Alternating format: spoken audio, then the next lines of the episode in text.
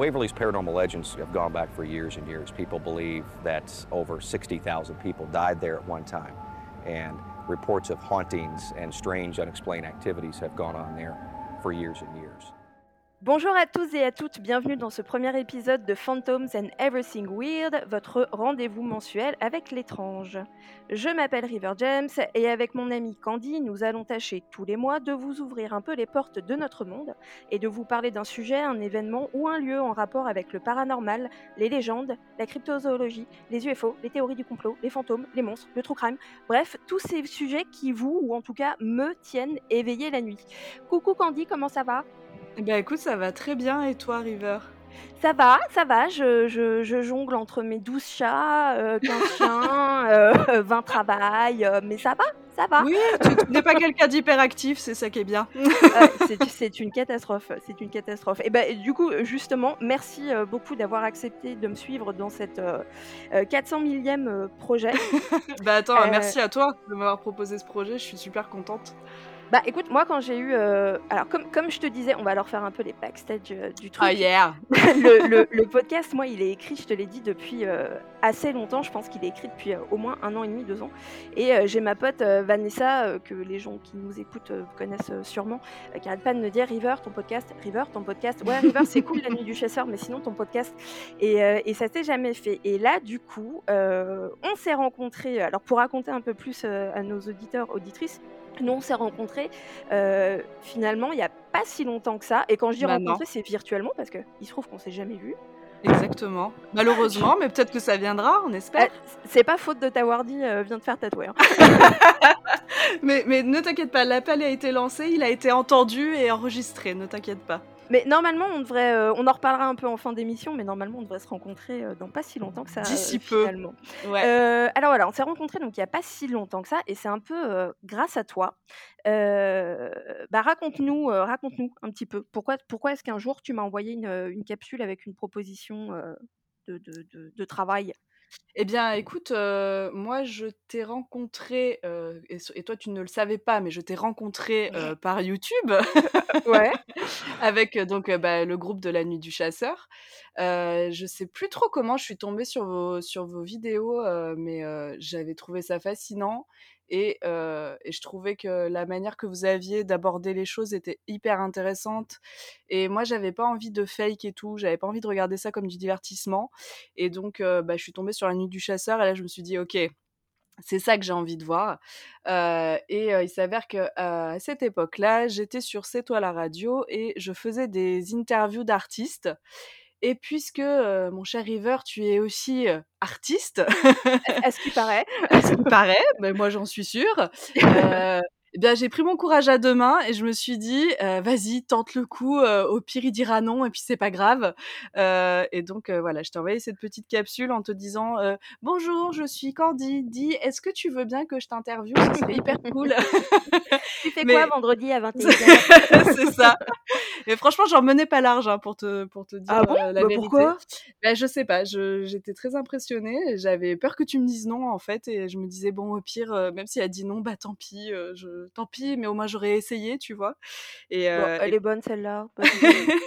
et quand tu, mais quand tu m'as dit oui, ça a été l'explosion. J'ai dit à tout le monde oui, dit oui. She said yes. exactement, exactement. Et, et, du coup, bah, c'est comme ça qu'on a pu se rencontrer virtuellement, effectivement, comme tu le dis, et que bah, j'ai pu t'interviewer sur ton travail d'artiste, et ça, c'était hyper cool. Et on a eu une partie de l'émission qui était aussi évidemment sur le paranormal. et puis finalement, on s'est dit, ben, cette petite émission en one shot, est-ce qu'on la ferait pas plus souvent? Parce qu'on avait eu des histoires d'auditeurs et d'auditrices. Et c'est vrai que bah, ça avait été hyper cool d'en discuter avec toi. Et je pense que ben, c'est là que ça a un peu lancé notre duo de choc pour des podcasts, je pense. Qu'est-ce que t'en penses, toi? Oui, oui, je suis d'accord. Bah, oui, je, me souviens très bien que cette fameuse première émission devait faire une heure, je crois, ou une heure et demie. Ouais, Et à que, peu près. heu, arrivé à 2 heures, heu, j'ai dû te dire un peu genre: «Qu'est-ce qu'on fait? On continue?» et que et que c'était parti. Je je sais même pas combien de temps on a fait, mais à mon avis, on a fait pas loin de 3 heures, je pense, à cette première. Eh bien, écoute, je crois que oui. Et en plus, c'est pas moi qui allais te dire d'arrêter, puisqu'on était sur un live de 24 heures, nous. Heu, et que et que donc, tu es arrivé en fin de soirée et et après, c'était les collègues qui prenaient le relais pour la nuit et ils m'avaient dit, heu: «Tu as le temps, quoi», tu vois? Donc, et puis parler de paranormal avec toi, c'est tellement passionnant. Puis les gens dans le chat étaient, à fond puisqu'on était en Ils étaient live. à fond, c'était trop mignon, c'était trop bien. c'était ouais, je pense qu'en plus, c'était, je crois, une des premières fois où tu étais en live sur Twitch et où les gens pouvaient, bah, interagir avec toi de manière, plus directe et spontanée peut-être. Et je pense que Ouais, ça a plu aux gens fait. aussi. Bah, c'est suite à ça que moi j'ai lancé ma ma chaîne, Oui, Twitch, heu, exact. À moi, que j'avais réussi à bien faire, heu, fonctionner au début, mais parce qu'on était, heu, en plein confinement et que du Mmh coup je mh. bossais pas.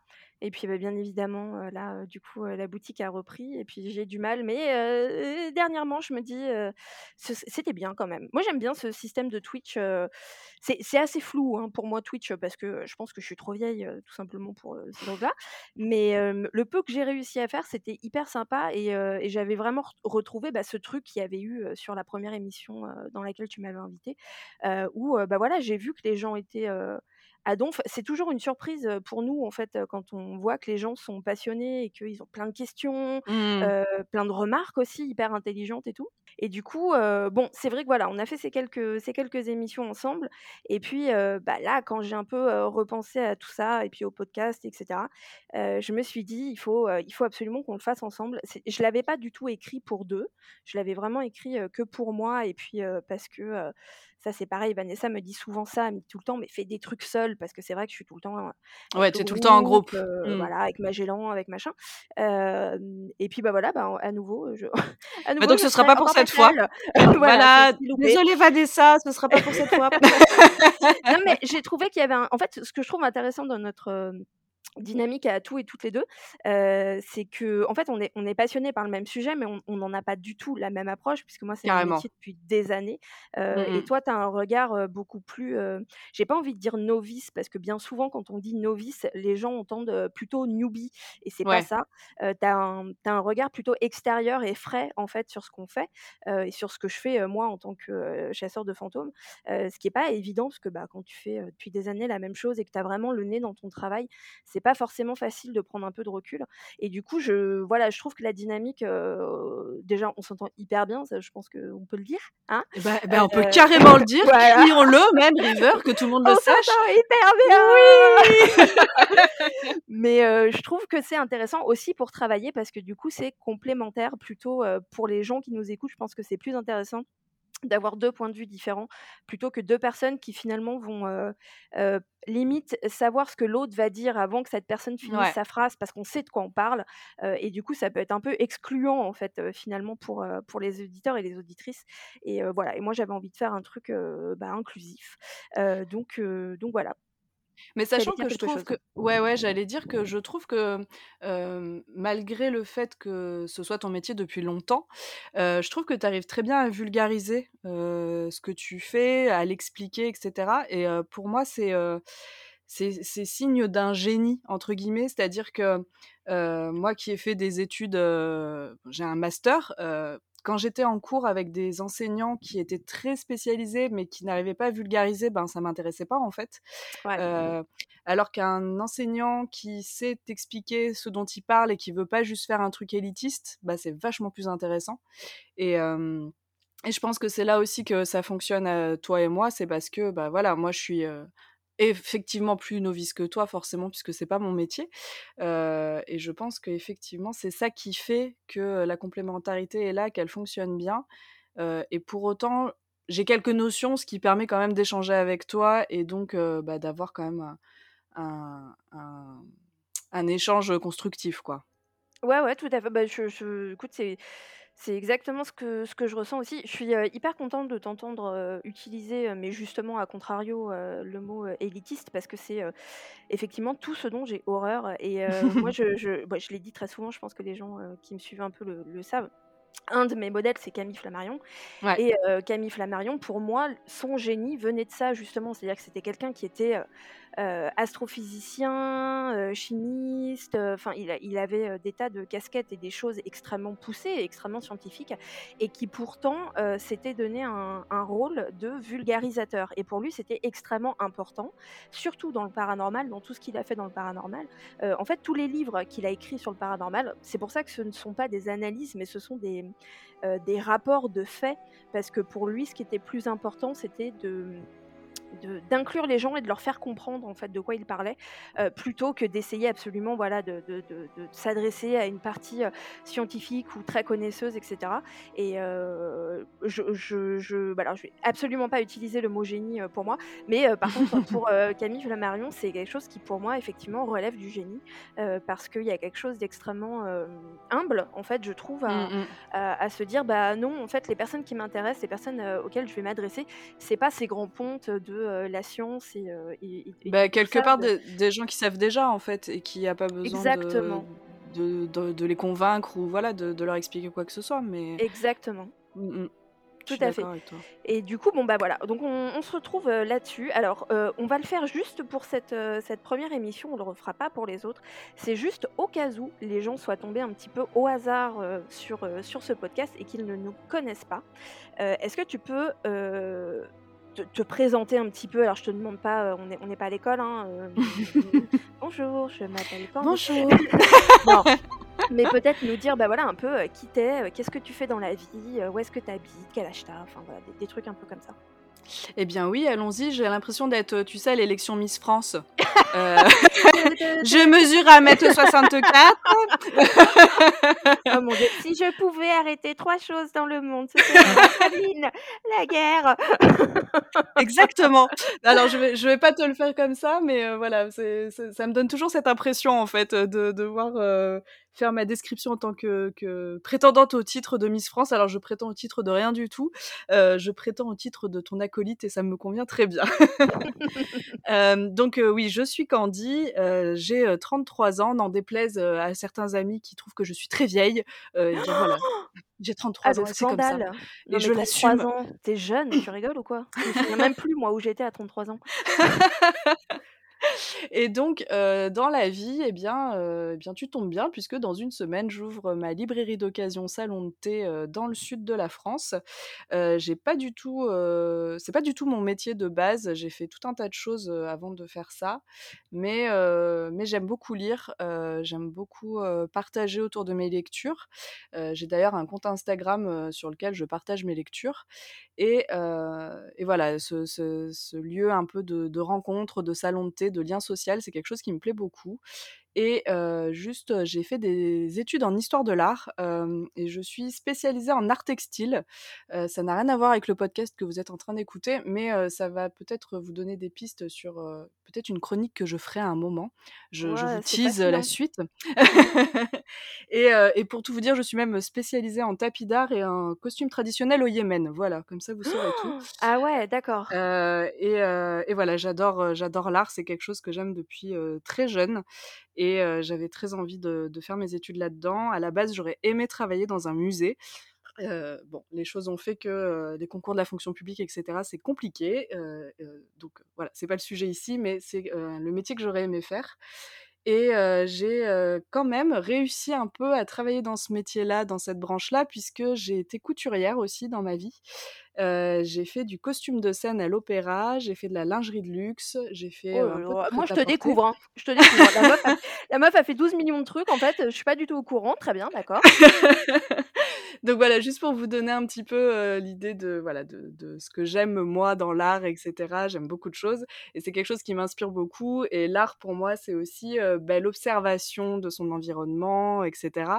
Et là où je veux en venir, c'est que du coup, j'observe aussi mon environnement pour d'autres choses parce que j'ai l'impression parfois qu'il se passe des choses que je ne peux pas expliquer. Et donc, très rapidement dans ma vie, même petite, j'ai assisté à des phénomènes un peu enfin que je ne m'expliquais pas. quand j'en parlais à des adultes, on me disait bah c'est parce que tu es une enfant, donc forcément tu l'as imaginé ou des choses comme ça. Mmh.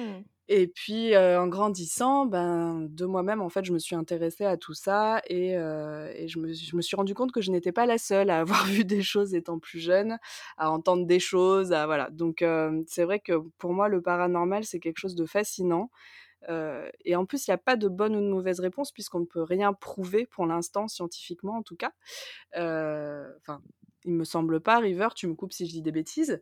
on arrive, enfin, mmh, ça, dépend. En fait, il y a une branche du paranormal qui est, du, coup, un de mes métiers, qui est la parapsychologie, qui est réellement étudiée scientifiquement. Il y a quelques, quelques aspects de la parapsychologie, quelques phénomènes de parapsychologie qui ont été pas expliqués, on peut pas dire expliqués, mais qui ont été observés dans des conditions de tests scientifiques. Mmh après, c'est une toute petite branche. et typiquement, là, enfin, tu es, en train de faire référence à des choses qui sont beaucoup plus du côté vraiment, ce qu'on appelle du paranormal, enfin, ce à quoi pensent les gens quand on leur dit paranormal. Oui, c'est ça. Oui, oui. Les, voilà, les, consciences résiduelles, les fantômes, etc. ça, effectivement, malheureusement, et surtout en France, non, comme je le dis très souvent, ça n'intéresse personne à part nous. À part nous, visiblement. et vous aussi qui nous écoutez, peut-être. mais voilà, en, en tout cas, je trouve ça hyper intéressant parce que justement, rien n'a été prouvé et donc tout est possible quelque part. Et c'est ça qui me fascine. Et le fait de se dire, bah, il y a rien qui le prouve, mais il y a rien qui prouve que c'est pas vrai non plus. Et mmh. moi, je me dis toujours qu'il y a une époque où les gens pensaient que la Terre était plate et ils en étaient sûrs. Et finalement, bah, avec les avancées de la science, on a pu leur prouver que non. Alors malgré tout, il reste des gens qui sont qui sont convaincus que la Terre est plate, grand bien leur face. Mais voilà, je me dis que c'est pas parce qu'on le voit pas que ça n'existe pas. Et, je trouve hyper intéressant du coup bah, ta démarche par exemple avec la nuit du chasseur, tout ce que tu fais autour du paranormal, je trouve ça fascinant. Et donc je m'y intéresse grandement aussi parce que j'ai vécu des choses. Et donc voilà pour ma longue présentation. Je pense que je n'ai rien oublié de ce qui peut t'intéresser pour cette présentation-là en tout cas. bah non, alors si, peut-être quelque chose qui Ah si, j'ai oublié. Quoi? Ah, t'allais dire quelque chose? Non, non, vas-y, dis-moi, qu'est-ce que j'ai oublié? Peut-être quelque chose qui va intéresser quand même les gens qui, qui nous écoutent, c'est que tu as parlé de ta boutique. Tu peux peut-être nous dire où elle est exactement et nous donner le nom de la boutique? Oui, c'est vrai, je, je, suis pas encore habituée à faire la pub en fait. Tu es nul, tu ne sais pas faire ta pub. Absolument nul en pub, voilà, donc merci Rive. De rien, ça te fera 100 euros. je veux un pourcentage sur les 10 premières ventes. bon, ok, c'est noté, je vais voir avec mon associé.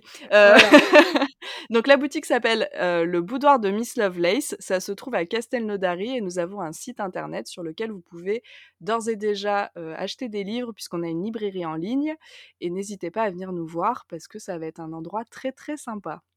Alors, les, tous les liens dont on est en train de parler, ton Instagram, les liens de la boutique, etc., se retrouveront bah, à l'instant où cet épisode sortira sur le compte Instagram de l'émission.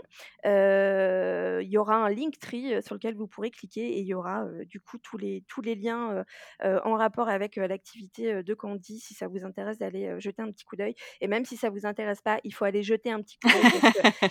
je peux vous assurer que, et je sais de quoi je parle, ouvrir un commerce en ce moment. Oui, il faut être un peu cinglé. c'est la croix et la bannière. Je, je, je l'ai fait aussi parce que moi j'ai ouvert ma boutique littéralement. J'ai signé le contrat de ma boutique littéralement la même semaine que le premier confinement du Covid, que je n'avais absolument pas euh, vu arriver, bien évidemment. Hein, sinon, je euh, n'aurais pas signé. Tu as fait mieux que moi, toi, oui, visiblement. Ça. Et, euh, mais du coup, c'est marrant parce que bon bah là, on a, on a, on a rouvert là depuis deux mois, donc maintenant la boutique elle est ouverte tout le temps et on a mais tous les jours des gens qui nous font ah mais j'habite la rue, j'avais pas vu que vous étiez là. Bah ouais, ma bah gueule, en fait, parce que en fait, ça fait un an que je suis fermée. Merci de me rappeler ça. Non, mais voilà. Enfin bon, bref. Donc euh, même si même si ça vous intéresse pas, parfois un petit clic, un petit like, un petit comment, euh, ça, ça, ça, peut aider. Euh, donc allez jeter un coup d'œil et puis on sait jamais. Peut-être que là vous vous dites ah bon bah moi je suis pas très lecture ou je sais pas. Je, on en a déjà parlé tu nous en parleras peut-être à la fin de l'émission, il va se passer des choses dans ta boutique qui vont être très intéressantes. Donc il y en aura un peu pour tout le monde, donc n'hésitez pas à aller fouiller dans ce Linktree. voilà, bah merci pour ta présentation, je pense que c'était pas mal. alors si jamais, alors pour celles et ceux qui ne me connaissent pas, donc moi je m'appelle River James, je suis très vulgairement ce qu'on appelle une chasseuse de fantômes, mais pas que. mon métier de, tous les jours, ce, qui m'amène mon, salaire, mon argent, c'est le tatouage, parce que je suis tatoueur. J'ai une boutique à Rouen qui s'appelle Enfant Terrible Tatou et qui est une boutique qui mêle bah, mes deux passions, puisque l'avant-boutique est consacrée à l'ésotérisme, la parapsychologie, avec des cristaux, des oracles, des livres, etc. et l'arrière-boutique, c'est un salon de tatou. voilà, donc j'ai tout ça. À côté de ça, je suis aussi journaliste, auteur parapsychologue, vidéaste et encore des tonnes et des tonnes et des tonnes de trucs et probablement d'autres trucs demain et après, non mais et après on parle de moi euh, qui ai fait un milliard de choses. Mais enfin là, euh, voilà, ouais, quand même. je sais. Non mais les gens me disent, euh, les gens me le disent souvent. Ils me disent souvent, mais tu, il y a un moment où tu dors dans ta vie ou comme. Et ben non, en fait. Eh ben non, j'ai pas le temps. non, non mais j'ai pas le temps. Mais aussi le, c'est pas, je ne dors pas. c'est une conséquence. C'est plutôt tout ce que j'ai le temps de faire. Je peux le faire aussi parce que je suis insomniaque. Et ça c'est. Ah voilà. Ça, finalement, c'est pas mal. donc donc voilà. Donc vous nous avez entendu parler de cette émission que, je, que, je gère, dont je suis à la tête, qui s'appelle La Nuit du chasseur, recherche sur l'invisible, qui est en fait une chaîne YouTube dans laquelle je pars en enquête avec mes, acolytes et on va dans des lieux qui sont soit réputés hantés, soit dans lesquels il n'y a pas encore de réputation de hantise, mais qui ont un potentiel, on va dire, au niveau de l'histoire. Et on y va et on enquête la nuit avec tout plein d'appareils il se passe tout plein de choses voilà, moi c'est un peu ça. du, du, point de vue complètement personnel, j'ai 40 ans. mais il y a des gens très bien qui ont 40 ans, River James. Oui, mais j'ai 40 ans quand même. Mais en plus, alors très franchement, tu ne les fais vraiment pas en plus. Enfin, quand on te voit, on se dit pas, tiens, il aurait pas 40 ans. Enfin. C'est très, il y a énormément de gens qui me le disent, mais comme je le dis très souvent, c'est les tatouages en fait. Les tatouages, ça fait jeune en fait. Dans la tête des gens, tu peux, c'est comme si Ah mais alors, je ne sais pas parce que très franchement, c'est pas pour, me la raquer ou quoi, mais on me dit que enfin moi on m'a déjà dit que j'avais 25 ans.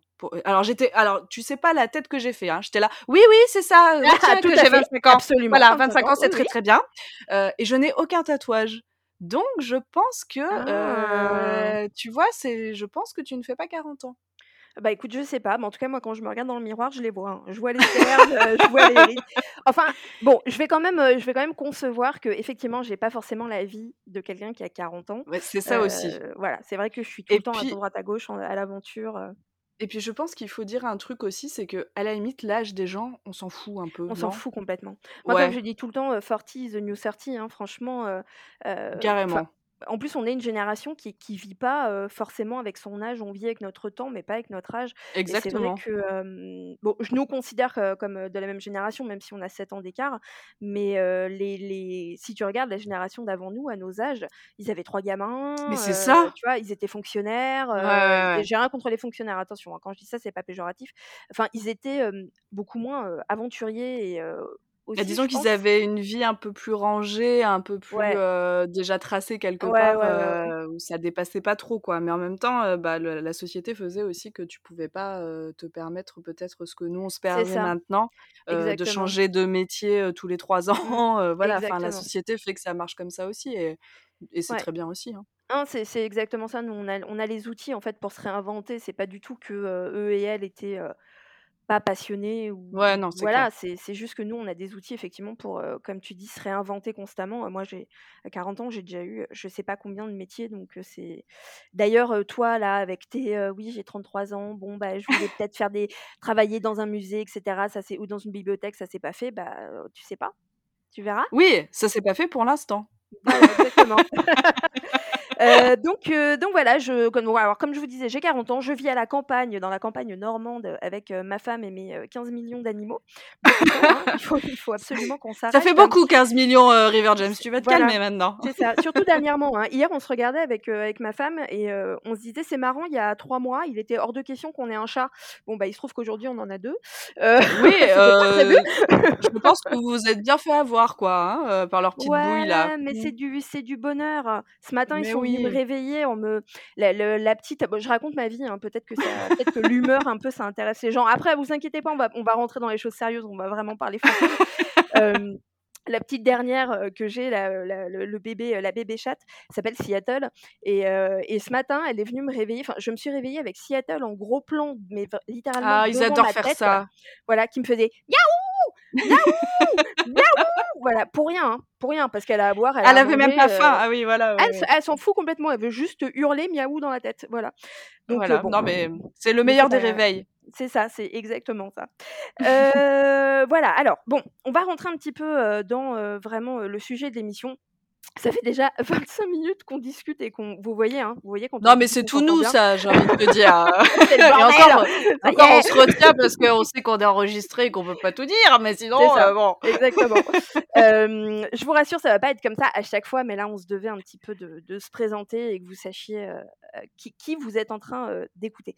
Donc, cette émission va être une émission mensuelle. Je t'ai proposé et on va essayer, je dis bien essayer, de s'y tenir.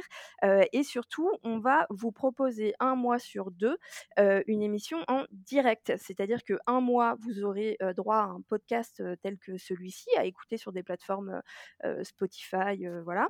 Et le mois suivant, on va essayer de vous faire un live sur Twitch qui consistera à exactement la même chose, mais avec des jolies fenêtres, avec nos jolies têtes. Donc, euh, en ce qui me concerne, je serai probablement en pyjama sous un plaid. Euh, voilà, car vous ne le savez pas, mais c'est le cas maintenant. Ben, il se peut que je sois à peu près dans le même état, hein, je te Voilà, bah c'est parfait, Mhm. c'est parfait. Comme ça, il y aura pas de problème. Euh, mais du coup, sur ces lives, vous aurez l'opportunité de, de- de- d'interagir avec nous en direct. En direct, pardon. Donc ça peut être très intéressant pour vous.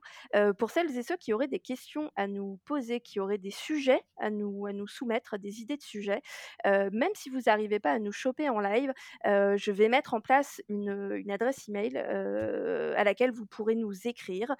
Par exemple, vous pouvez avoir envie, bah, je sais pas, de nous raconter quelque chose qui vous est arrivé en rapport avec bah, tous ces thèmes dont j'ai parlé en ouverture. Donc ça peut être les fantômes, ça peut être l'ufologie, ça peut être tout ce qui est un peu étrange, bizarre et, pas quotidien. Et vous pourrez aussi bien sûr nous, interagir avec nous sur Instagram. Donc n'hésitez pas, même lorsque on est dans un mois où l'émission ne sera pas en live à nous envoyer des questions euh, ou des histoires à nous raconter. On les lira, on commentera, on, on- on en discutera euh, avec Andy. Comme ça, voilà, on a, un- on a un petit peu de vous euh, en même temps dans le dans l'émission. Allez, c'est parti, clap de début. On est lancé. Donc aujourd'hui, on va parler d'un des lieux hantés les plus connus au monde, probablement dans les 5-6 lieux euh, hantés les plus connus au monde. Euh, mais avant cela, je t'ai proposé, Candy, euh, de- de- d'endosser une, une petite veste de chroniqueuse donc euh, à chaque émission euh, où tu vas nous parler euh, de quelque chose que tu as lu, vu, entendu, euh, visité, euh, que sais-je, euh, qui est en rapport avec tous les thèmes euh, dont on va traiter. euh, dans euh, Phantoms and Everything Weird. Euh, et puis, bah, tu vas nous, nous parler un peu de ça. Euh, alors, j'allais dire, les, ces sujets, moi, je les connaîtrais pas à l'avance. Je, je veux même pas que tu me les dises parce que j'ai envie de découvrir en même temps que tout le monde. Bon, il se trouve que là, le premier, tu avais très Eh envie oui. de reparler d'une artiste dont on a déjà parlé euh, dans une des émissions de C'est toi la radio. Mais il y a peut-être Mhm. des gens qui l'ont pas, euh, qui l'ont pas entendu. Et puis, de toute façon, on l'a- on l'aime tellement cet artiste que euh, c'est avec grand plaisir qu'on va te réécouter. On, on... Vas-y, dis-nous tout. Bah oui, bien en plus je l'ai découverte bah, grâce à toi en fait, parce que c'est toi qui, je crois, a partagé euh, certaines de ses œuvres et j'ai trouvé ça tellement chou que je me suis dit il faut qu'on en parle. Euh, cette artiste, elle s'appelle, alors je ne sais pas si ça se prononce comme ça, je suis désolée, euh, Fluke Lady. Euh, ça s'écrit F-L-U-K-E E et Lady comme une lady. C'est marrant, moi je le dis flouk. Ah, Fluke, alors Je peut-être n'ai pas d'explication. Je ne sais pas pourquoi je dis flouk, mais en tout cas, je dis euh, flouk. ça fait très allemand, non Fluke? Ja, flouk. Ja. Ja, schön, schön, fantôme. Mon Dieu, ça va être très long ces émissions avec nous. Et encore, ils m'entendent pas. Alors, je, vais re-rentrer dans ma vie privée. J'ai un de mes chiens qui est adopté, qui est allemand, hein, qu'on a été chercher à Berlin. Du coup, très régulièrement, je lui parle allemand tout en ne sachant pas parler allemand. Euh, je, pense qu'il il en a un peu marre. Je, je, le regarde et je suis là, ja, schöne Piput, ja, ja, wie geht's, wie geht's, ja, ich bin Piput, ja. Voilà, c'est tout ce que je sais dire. Je pense qu'il en a marre de moi. et eh ben, tu sais quoi, en l'honneur de ton chien, nous allons appeler cette jeune femme Flouk Lady. Je trouve que c'est très bien. T'as entendu Piput Ya, Flouk Lady.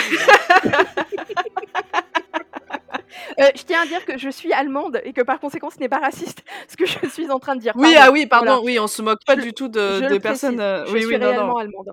bon, voilà, moi je ne le suis pas, mais je ne me moque pas des gens pour autant.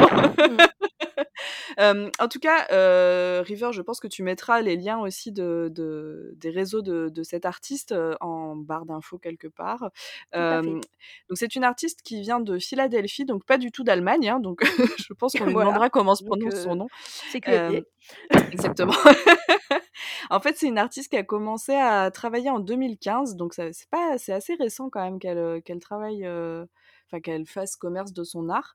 Et elle a commencé par de l'illustration en magazine, et je trouve que ça se sent un peu dans son travail. Mmh. et en fait, son thème de prédilection, clairement, ce sont les fantômes. Et donc, elle fait tout un tas de petites scénettes de vie de fantômes qui, voilà, qui font, qui font la cuisine, qui sont assis dans un parc sur un banc et qui lisent un livre avec le petit chien fantôme à ses pieds, ou bien des portraits de famille tout, tout ce qu'on pourrait faire dans l'art classique, en fait, avec une famille à faire des photos ou à illustrer la vie de famille, mais ce sont des fantômes.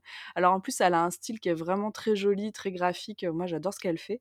Et j'aime beaucoup, elle a une phrase qu'elle a mise sur son site internet qui est Je suis une artiste de Philadelphie qui aide les fantômes à trouver leur chemin vers un foyer chaleureux et accueillant.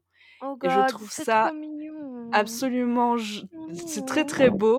Et donc, mmh voilà, elle, elle, elle, crée ces petits fantômes pour qu'ils trouvent un foyer chez vous et que vous les adoptiez pour que voilà, ils ne soient plus jamais seuls. Et je, voilà, je trouve ça très très chouette. elle travaille à l'aquarelle, mais elle fait aussi du, elle, fait, elle travaille aussi sur le bois et elle fait de la sculpture. et je sais qu'elle a fait aussi des petites boucles d'oreilles, je crois en plexi, avec des petits fantômes. elle a fait ce magnifique petit montage avec une petite planche de Ouija qui s'allume et qui bouge et qui fait de la musique qui est absolument géniale. Donc vraiment, elle est très inspirée par, par les fantômes et, et, j'ai envie de dire heureusement parce que c'est tellement beau ce qu'elle en fait.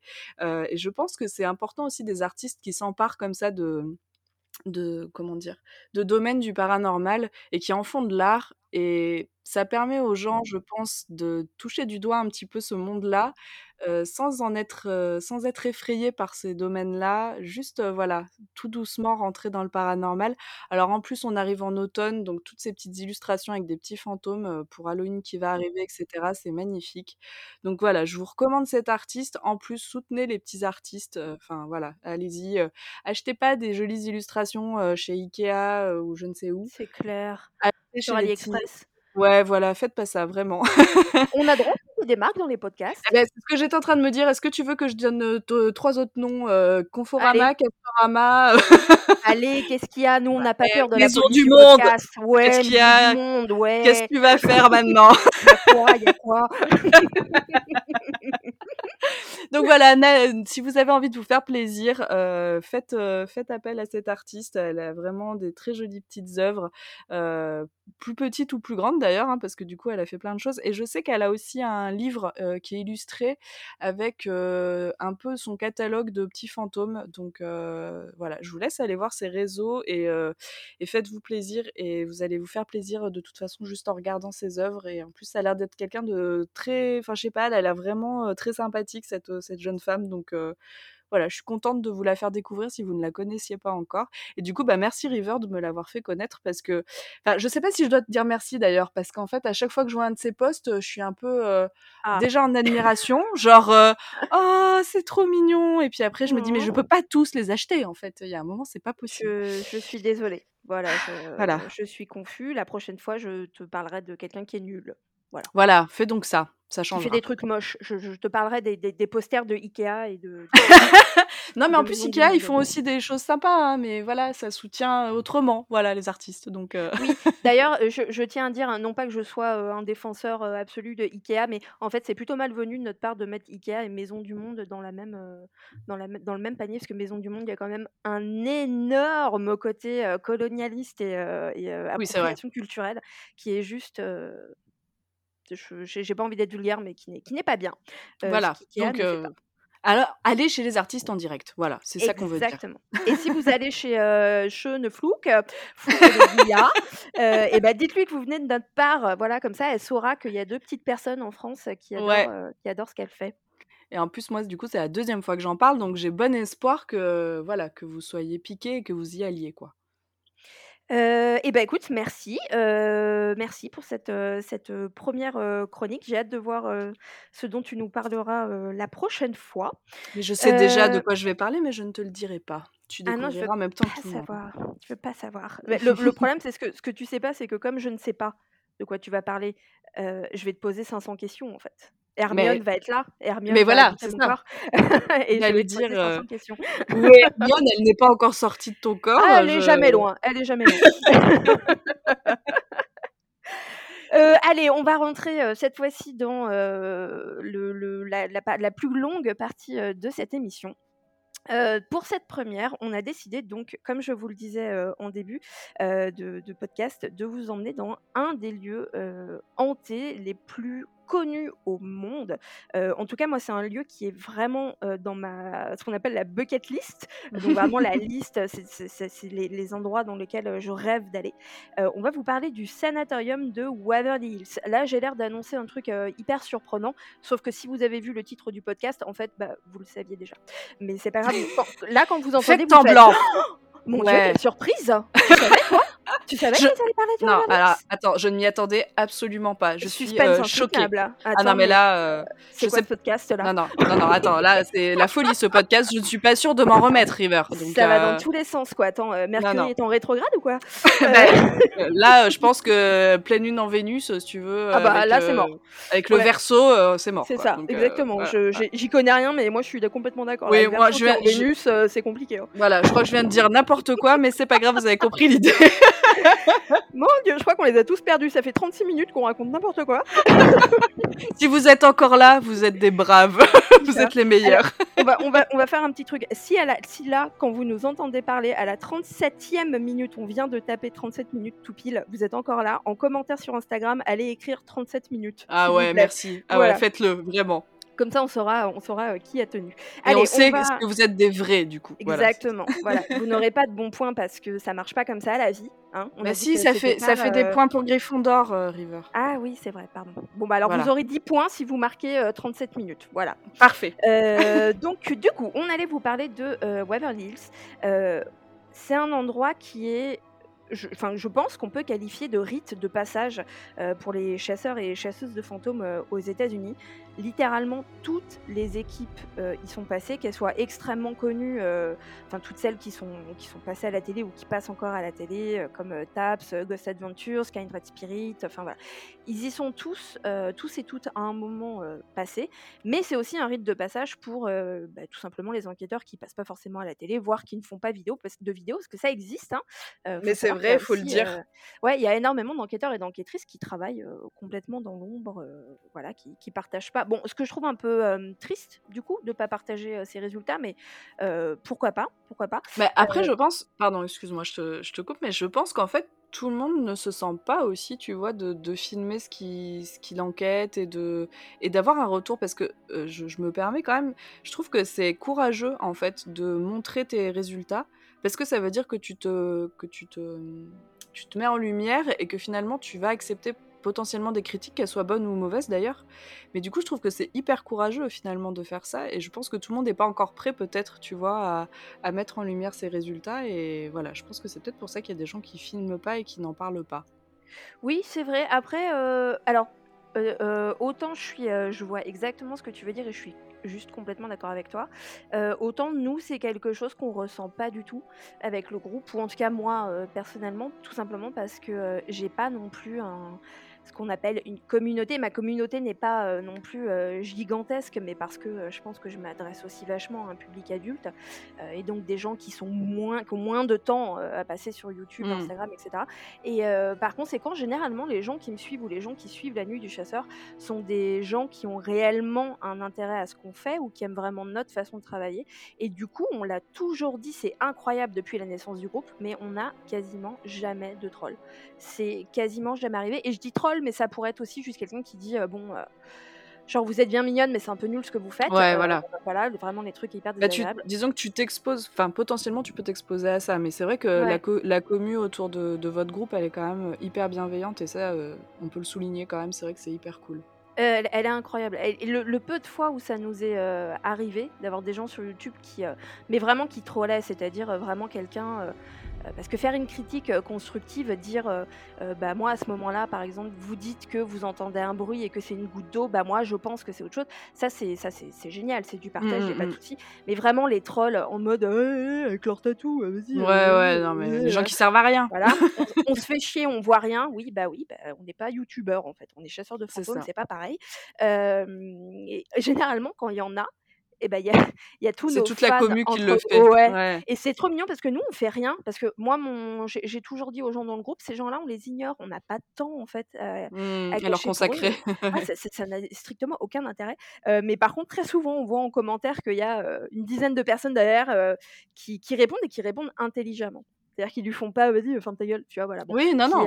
qui vont vraiment déconstruire l'intention de la personne et, et c'est vraiment génial pour revenir à ce qu'on disait. Oui, parce qu'on va pas y arriver à oh, parler de eh, Waverly Hills. compliqué. Hein. Désolée, j'arrête de te couper, je te laisse y aller, euh, River. Vas-y. 41 minutes. Si vous êtes encore là à 41 minutes, écrivez 40 Ça va beaucoup trop loin. Euh, on n'est même pas, on est même pas. On va.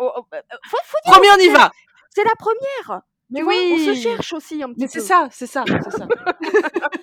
C'est pas du tout qu'on est dispersé, c'est plutôt. Non. Meilleure excuse du monde, River. On se cherche. on se cherche. donc voilà, Waverly Hills, ça parle, je pense, à tout le monde. vous l'avez vu dans énormément d'épisodes. Il n'y a pas énormément de gens en France qui en parlent, mais en tout cas, si vous, êtes un petit peu bilingue, enfin si vous êtes à l'aise avec la langue anglaise et que du coup vous regardez des émissions américaines ou voilà anglo-saxonnes, normalement Waverly Hills, vous vous connaissez. Est-ce que toi, Candy, tu, tu connaissais avant que je te dise, bah voilà, le sujet de la première, ça va être ça? Alors, je ne connaissais pas, tu m'en avais parlé à un autre moment, pas pour ce podcast, mais pour autre chose et en fait, j'avais été voir et je ne connaissais pas et effectivement, moi, je regarde plutôt les chaînes francophones, parce que, bah, c'est un peu perso, mais sur les chaînes américaines, qui diffusent, ce ce type de d'enquête, j'ai du mal à savoir si c'est du fake ou pas. Et du coup, ça, ça me fatigue rapidement, en fait. Mais je pense qu'effectivement, si tu es plutôt proche de la communauté française, francophone, bah, c'est pas un lieu qu'on connaît forcément. Et pourtant, ça a l'air complètement fou. Et c'est vrai que quand on parle, ça a l'air d'être.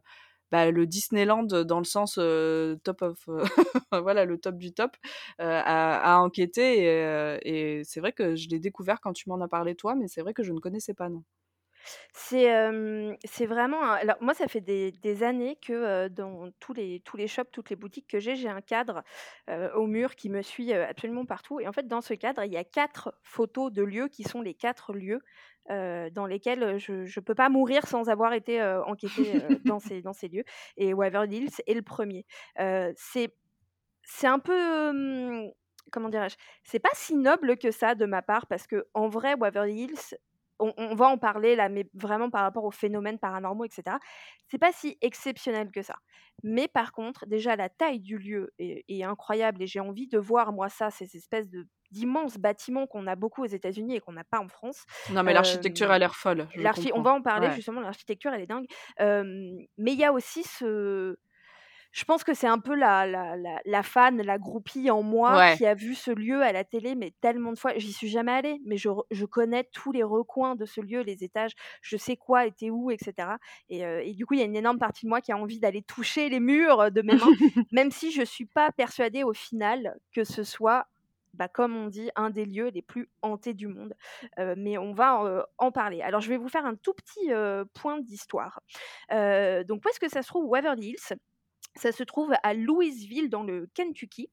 Le terrain, sur lequel, se trouve, Waverly Hills, avant Waverly Hills, il y avait déjà un premier petit bâtiment, qui avait un but, médical, mais ça n'avait rien à voir avec, la taille et la splendeur et grandeur, mais dans tous les sens du terme. Pour vous donner un petit peu, pour vous aider à voir un petit peu ce dont on parle, Waverly Hills, en fait, il est bâti sur une espèce de colline qui est, entourée de bois. Donc quand on quand on voit des photos, quand on voit des vidéos comme ça, c'est hyper impressionnant parce que déjà Louisville, c'est pas une ville, gigantesque. Le Kentucky, c'est pas non plus, c'est pas un des États les plus connus. Enfin, moi, quand tu me dis Kentucky, bon, grâce au paranormal, j'ai des images qui me viennent en tête, mais oui, c'est pas la Californie exactement. Mmh, Typiquement, mmh. on n'est pas en Californie, on n'est pas à New York, on n'est pas dans ces États-là c'est très vert, il y a beaucoup de bois, et donc, quand je dis bois, c'est de forêt, et donc vous avez ce sanatorium qui est au sommet d'une colline, et du coup, lorsqu'on se trouve au sanatorium, on voit tous les environs. et en même temps, il est complètement isolé, puisque comme, comme je vous disais, il est entouré de bois. Le sanatorium tel qu'on le voit encore aujourd'hui, il a été construit en 1910. Pourquoi? Parce qu'à partir de 1900, les États-Unis sont ravagés par la tuberculose. Alors, je t'ai demandé si tu pouvais nous parler un petit peu plus de ce qu'était la tuberculose. Est-ce que tu as eu le temps? Mais tout à fait. Alors super, bah, parce que c'est une. moi, je me suis rendu compte en faisant des recherches que c'était une maladie qu'on croyait connaître, et en fait, je j'y étais pas du tout. Donc vas-y, Candy, raconte-nous la tuberculose. Oui, Wiki Candy, c'est le moment Wiki Candy avec la tuberculose. Eh, c'est sympa, moi quand je parle, wouh, c'est pour dire des trucs super sympas. Euh, alors, la tuberculose, du coup, c'est une maladie infectieuse qui est causée par une bactérie qui se transmet donc par voie aérienne euh, et qui touche essentiellement les poumons. Alors j'ai lu que ça pouvait euh, toucher d'autres organes. Moi, j'étais restée sur les poumons parce que ah, pour moi, bah, c'était. Euh, mmh. Ouais, pour moi, c'était une maladie, bah, voilà, qui attaquait les poumons et Quels autres organes? Alors, je n'ai pas trouvé l'information, mais euh, a priori, ça peut, voilà. Mais je pense que là où cette bactérie se développe le plus, ça doit être les poumons. c'est pour ça que voilà, c'est une une maladie qu'on qu'on associe en fait aux poumons. et donc, dans les années 1900, comme tu le disais, il y avait un traitement en fait qui a été donné aux personnes qui étaient atteintes de tuberculose. Et c'était un traitement qui peut paraître un peu un peu étrange maintenant parce que parce qu'on est à l'ère des vaccins, à l'ère de tout un tas de, choses voilà médicales. Et, et, bien en fait, c'était un traitement par la cure d'air, de lumière et de soleil. Et donc, alors oui, c'est vrai que ça, peut paraître surprenant. en fait, l'idée c'était que les gens soient dans un environnement naturel et qu'ils soient éloignés en fait de la pollution puisque c'est voilà une maladie respiratoire. Et donc, bah, plus loin on était de la pollution des villes et des industries, mieux c'est pour la guérison. Et donc, en fait, les bâtiments devaient être adaptés pour laisser entrer l'air et la lumière. Donc, c'est pour ça que souvent, que ce sont des très grands bâtiments avec beaucoup de fenêtres et de grandes fenêtres. C'est enfin, voilà, c'est pour, euh, cet usage-là. Mmh. Voilà. Euh, et, euh, et les sanatoriums, c'était aussi, du coup, pour isoler les tuberculeux parce que c'est très, très contagieux. Et donc, bah, la promiscuité, ça faisait que forcément, les gens se, se, contaminaient les uns les autres. Et donc, c'est aussi pour ça que les sanatoriums sont très vastes parce que ça permettait euh, d'éloigner les gens les uns des autres pour pas qu'ils se contaminent entre eux. Et donc, euh, on pensait aussi que la tuberculose, ça se soignait par le repos et que donc euh, il fallait absolument que ce soit un endroit calme, reposant, où les gens voilà, fassent cette fameuse cure d'air, de lumière et de soleil au calme. Et alors c'est marrant parce que j'ai aussi lu quand même que certains, pour certains, considéraient que l'exercice d'un travail c'était bénéfique. Donc il y avait du repos, mais faut pas trop quand même se la couler douce, quoi. Alors ça, il y a d'autres personnes qui ont essayé de le mettre en avant, et c'est des personnes qui ont créé un chaos mondial. Euh, bon, le travail, c'est la santé. Je suis pas sûre que ce soit une très très bonne référence. Personne n'y croit. Voilà. vous, vous, ne nous aurez pas. Euh, et voilà. En fait, en tout cas, à cette époque-là, donc tu parlais des années 1900, ici 1910. Euh, eh bien, c'est une époque effectivement, comme tu le disais, où il y a eu beaucoup de, de tuberculeux, et donc il y a eu énormément de sanatoriums qui ont été construits. Ou alors, comme tu le disais là euh, c'était le cas, euh, c'était une propriété avant. Euh, où a priori les, deux jeunes filles qui vivaient dans cette maison, elles avaient l'école à la maison, etc. parce qu'elles étaient justement trop loin de la ville. Donc quand tu parlais un peu de l'emplacement du, sanatorium, ben voilà, ça s'y prête très bien parce que en haut d'une colline, parce que très très loin de la ville, très loin de la pollution et, et plutôt au calme normalement, quoi. Euh, bah, écoute, ouais, tout à fait et du coup, bah, ça tombe très bien, euh, tout ce que tu dis parce que justement cette, euh, on voit bien en fait en regardant, des photos, de Waverly Hills, que, c'est ça qu'avait en tête, les le personnel soignant, je crois que c'était un directeur, je vais pas me tromper, il me semble que c'était un directeur. c'était vraiment, comme tu dis, l'air frais, la nourriture saine et on le voit encore très, très bien sur les photos, du bâtiment. Il y avait en fait, c'est un bâtiment qui se compose de cinq étages. Et en fait, à ces étages, il y avait des immenses terrasses euh, qui donnaient, euh, euh, sur lesquelles il n'y avait pas de fenêtres, en fait. Hein. C'était vraiment des terrasses ouvertes. Et en fait, mmh. elles étaient gigantesques parce que. on, Mais on mettait les malades avec les lits directement dehors. Hein. voilà, exactement. Ils amenaient mmh. les lits. Alors, par contre, ça m'a fait sourire quand tu disais les lieux étaient les bâtiments étaient gigantesques parce que ça permettait justement bah, voilà, une espèce de distance de sécurité qu'on connaît bien, hein, nous, aujourd'hui. Non, ça te dit quelque chose, les gestes barrières, tout ça? voilà, c'est ça. parce que en fait, alors oui, je veux bien entendre que c'était probablement un des objectifs, mais en fait, quand tu regardes les photos qu'on a de l'époque à Waverly Hills, c'est bah, typiquement sur ces terrasses, les lits, ils sont les uns à côté des autres. Mmh. Ah bah ouais, les gens étaient pas du tout, du tout, du tout séparés, quoi. Bah, en tout cas, c'est ce qui était prescrit par l'ARS de l'endroit, de s'éloigner. Voilà. Donc, bah, écoute, très bien. bah, donc, du coup, typiquement, à Waverly Hills, on croyait dans ce type de traitement, entre guillemets, dont tu parlais. on y pratiquait aussi quelques chirurgies qui étaient censées traiter non pas la maladie, puisqu'on n'avait pas de traitement de médicaments, en fait, pour cette maladie, mais les symptômes. une des chirurgies les plus connues, pardonnez-moi si j'écorche le nom, c'était la pneumonectomie. Je ne vais pas vous la décrire car c'est un acte un petit peu dégueulasse. Je vais vous laisser aller chercher sur Alors, n'allez pas sur Google Images, du coup. Ouais, n'allez pas sur Google. Non, vraiment, c'est un peu hardcore. Je j'en parle pas juste parce qu'il y a peut-être des gens qui sont sensibles. Oui, qui sont sensibles, tu as raison. À ça. Mmh. Si vous voulez voir de, de, de, quoi ça parle, vous tapez pneumonectomie dans Google et vous restez bien sur le, le, côté texte. Vous n'allez pas dans le côté image. Donc, c'est pour dire qu'il y avait quand même quelques pièces en fait où on pratique des, donc des chirurgies. Alors, si vous regardez des vidéos de l'époque, vous verrez que le mot chirurgie, il est quand même un petit peu. bon, je suis pas sûre qu'il soit bien adapté parce que c'était des, chirurgies qui étaient extrêmement invasives et barbares. Mais en fait, quand on regarde à l'époque, ça se faisait dans des salles qui n'étaient pas stérilisées. Tu regardes les médecins, ils n'ont pas de masque, ils n'ont pas de gants. ils font ça. c'était un peu hardcore quand même. Hein, ouais, c'était un peu, un peu à l'ancienne. Et d'ailleurs, ça ne fonctionnait pas en fait. Ça, ça ne marchait pas. Mais tiens, c'est très étonnant, River. Pourquoi ça ne fonctionnait fonctionnait pas. Euh, bah, je sais pas, moi j'avais espoir dans la pneumomectomie. moi je me suis dit, la pneumomectomie, ça va, ça va fonctionner, c'est sûr. Bah oui, en plus il s'est pas lavé les mains avant, donc euh, bah, bon, bien sûr, voilà. limite la clope au bec, tu sais. Euh, donc, donc voilà, il y avait ces chirurgies qui étaient pratiquées mais qui ne marchaient pas, et il y avait beaucoup de décès. On va parler des décès après parce qu'il il y a quelque chose de très intéressant qui se passe avec Waverly Hills, mais qu'il se passe avec, qu'il se passe pardon, avec quasiment tous les lieux qu'on dit hantés dans le monde. On va en parler après. Alors, si vous n'avez jamais vu de photos de Waverly Hills, je vous publierai sur l'Instagram de l'émission des photos pour que vous ayez voilà, un peu plus en tête ce dont on parle. Mais je vais quand même essayer de vous le décrire. Alors, pour arriver au bâtiment principal de Waverly Hills, qui est un bâtiment qui est c'est un rectangle, en fait, c'est bêtement un rectangle. Enfin, c'est une sorte de, longue barre, en fait, qui, qui a un centre qui est très droite et très longue. Et il y a un espèce de faux coude qui doit être, en, grande géomètre que je suis, je vais dire 45 degrés, mais c'est probablement pas ça. À vue d'œil. À vue d'œil, ouais. Je, je, bah, je, fais une pneumomactomie, puis après, je, je, pars vous, vous, mesurer tout ça. ah, mais c'est donc toi qui opérais les jambes. D'où le nombre de morts, voilà, il y, a eu un problème. Mais quand je vous disais que j'avais beaucoup de casquettes, hein, je suis comme ça, moi, c'est la passion. voilà.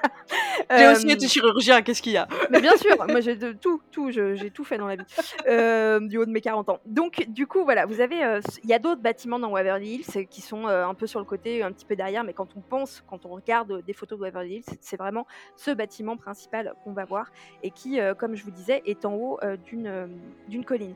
Pour y arriver, il faut d'abord emprunter une toute petite route qui monte, qui est très sinueuse dans cette forêt. Donc déjà, je pense que l'ambiance quand on arrivait là-bas devait être un petit peu spéciale.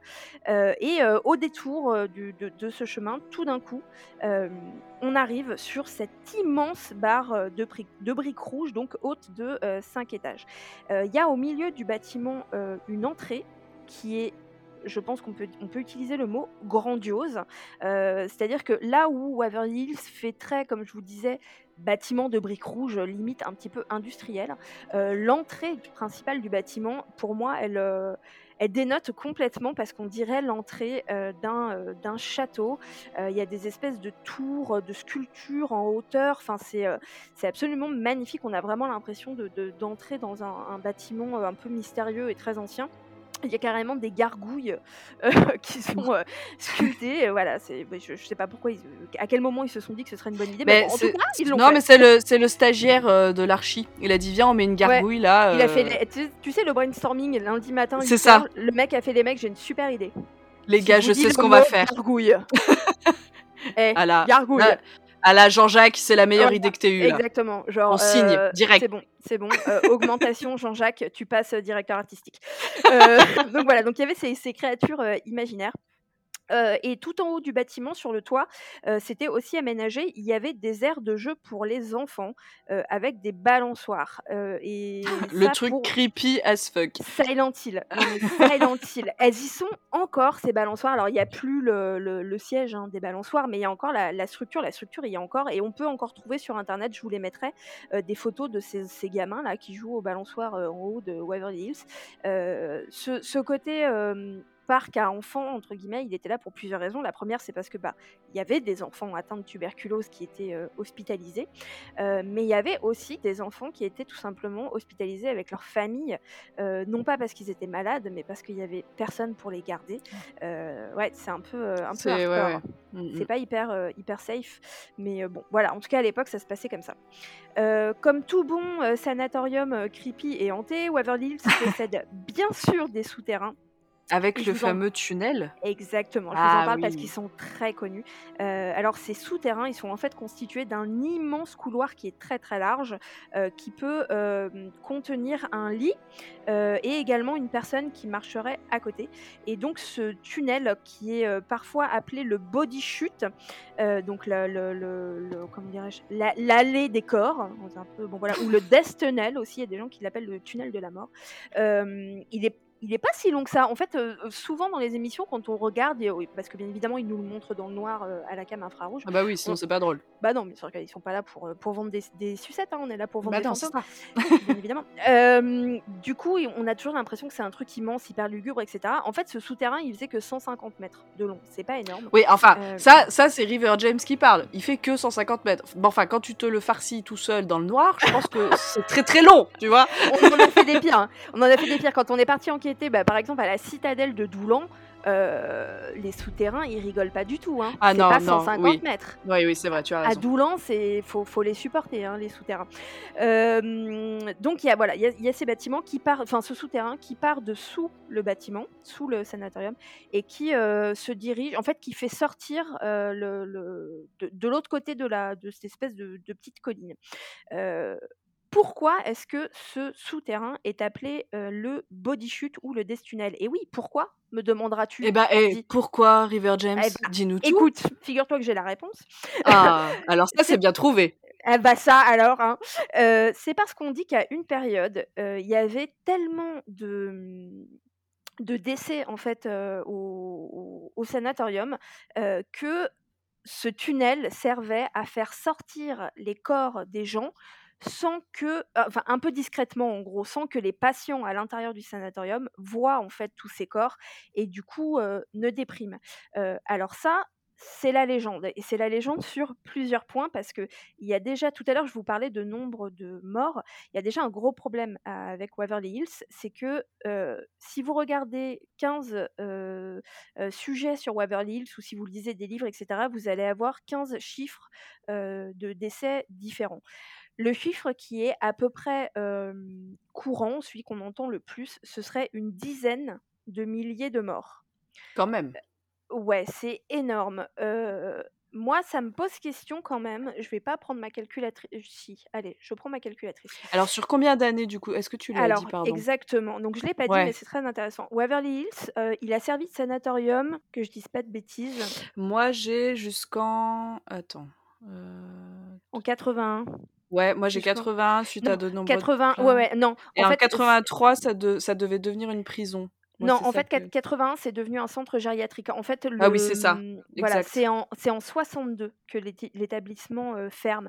Donc, l'établissement, Oui. il reçoit ses premiers euh, patients et patientes euh, en 1910. Il ferme en euh, 1962. Ça nous 62. fait voilà, 52 années. Alors, on a dit quoi? On a dit 10 000. Je T'as vous fais dit du 10 000. calcul en live. C'est c'est une émission Non, mais scientifique. hein. parce qu'on a le temps, donc euh, tu vois. euh, Exactement.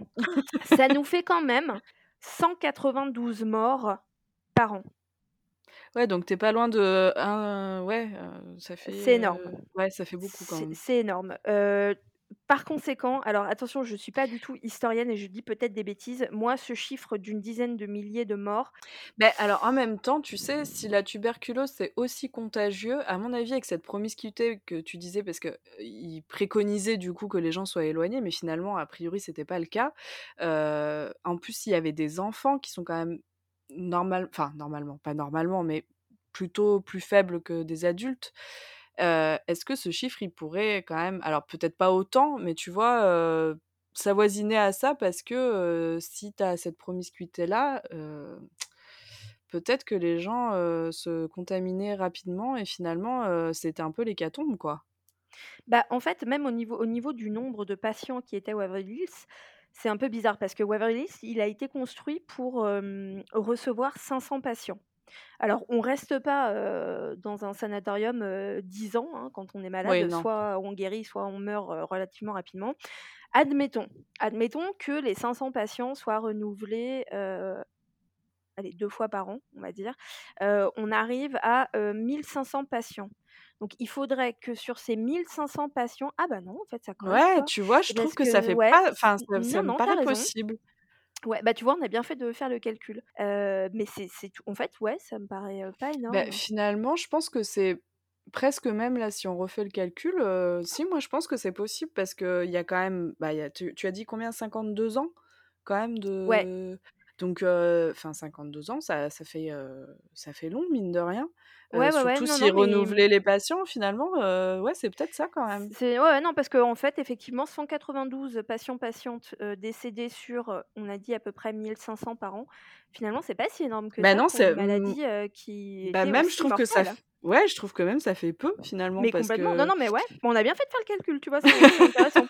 Non, non, mais c'est- intéressant. Bon, alors, bon, donc, du coup, ça nous ramène quand même à cette histoire de euh, une dizaine de milliers euh, de, de, de bah, enfin, ça fait quand même beaucoup trop de gens qui meurent, on est d'accord, hein, on n'est pas en euh, train de- de dire bah ouais, que. bien- oui, oui, je suis pas en train de chipoter, hein, je suis pas en train de dire, Eh, tu vas pas avec ta dis tuberculose, c'est rien du tout, eh, ça fait pas tout. beaucoup de gens qui meurent, ça, c'est pas une vraie Eh, maladie, oh, eh.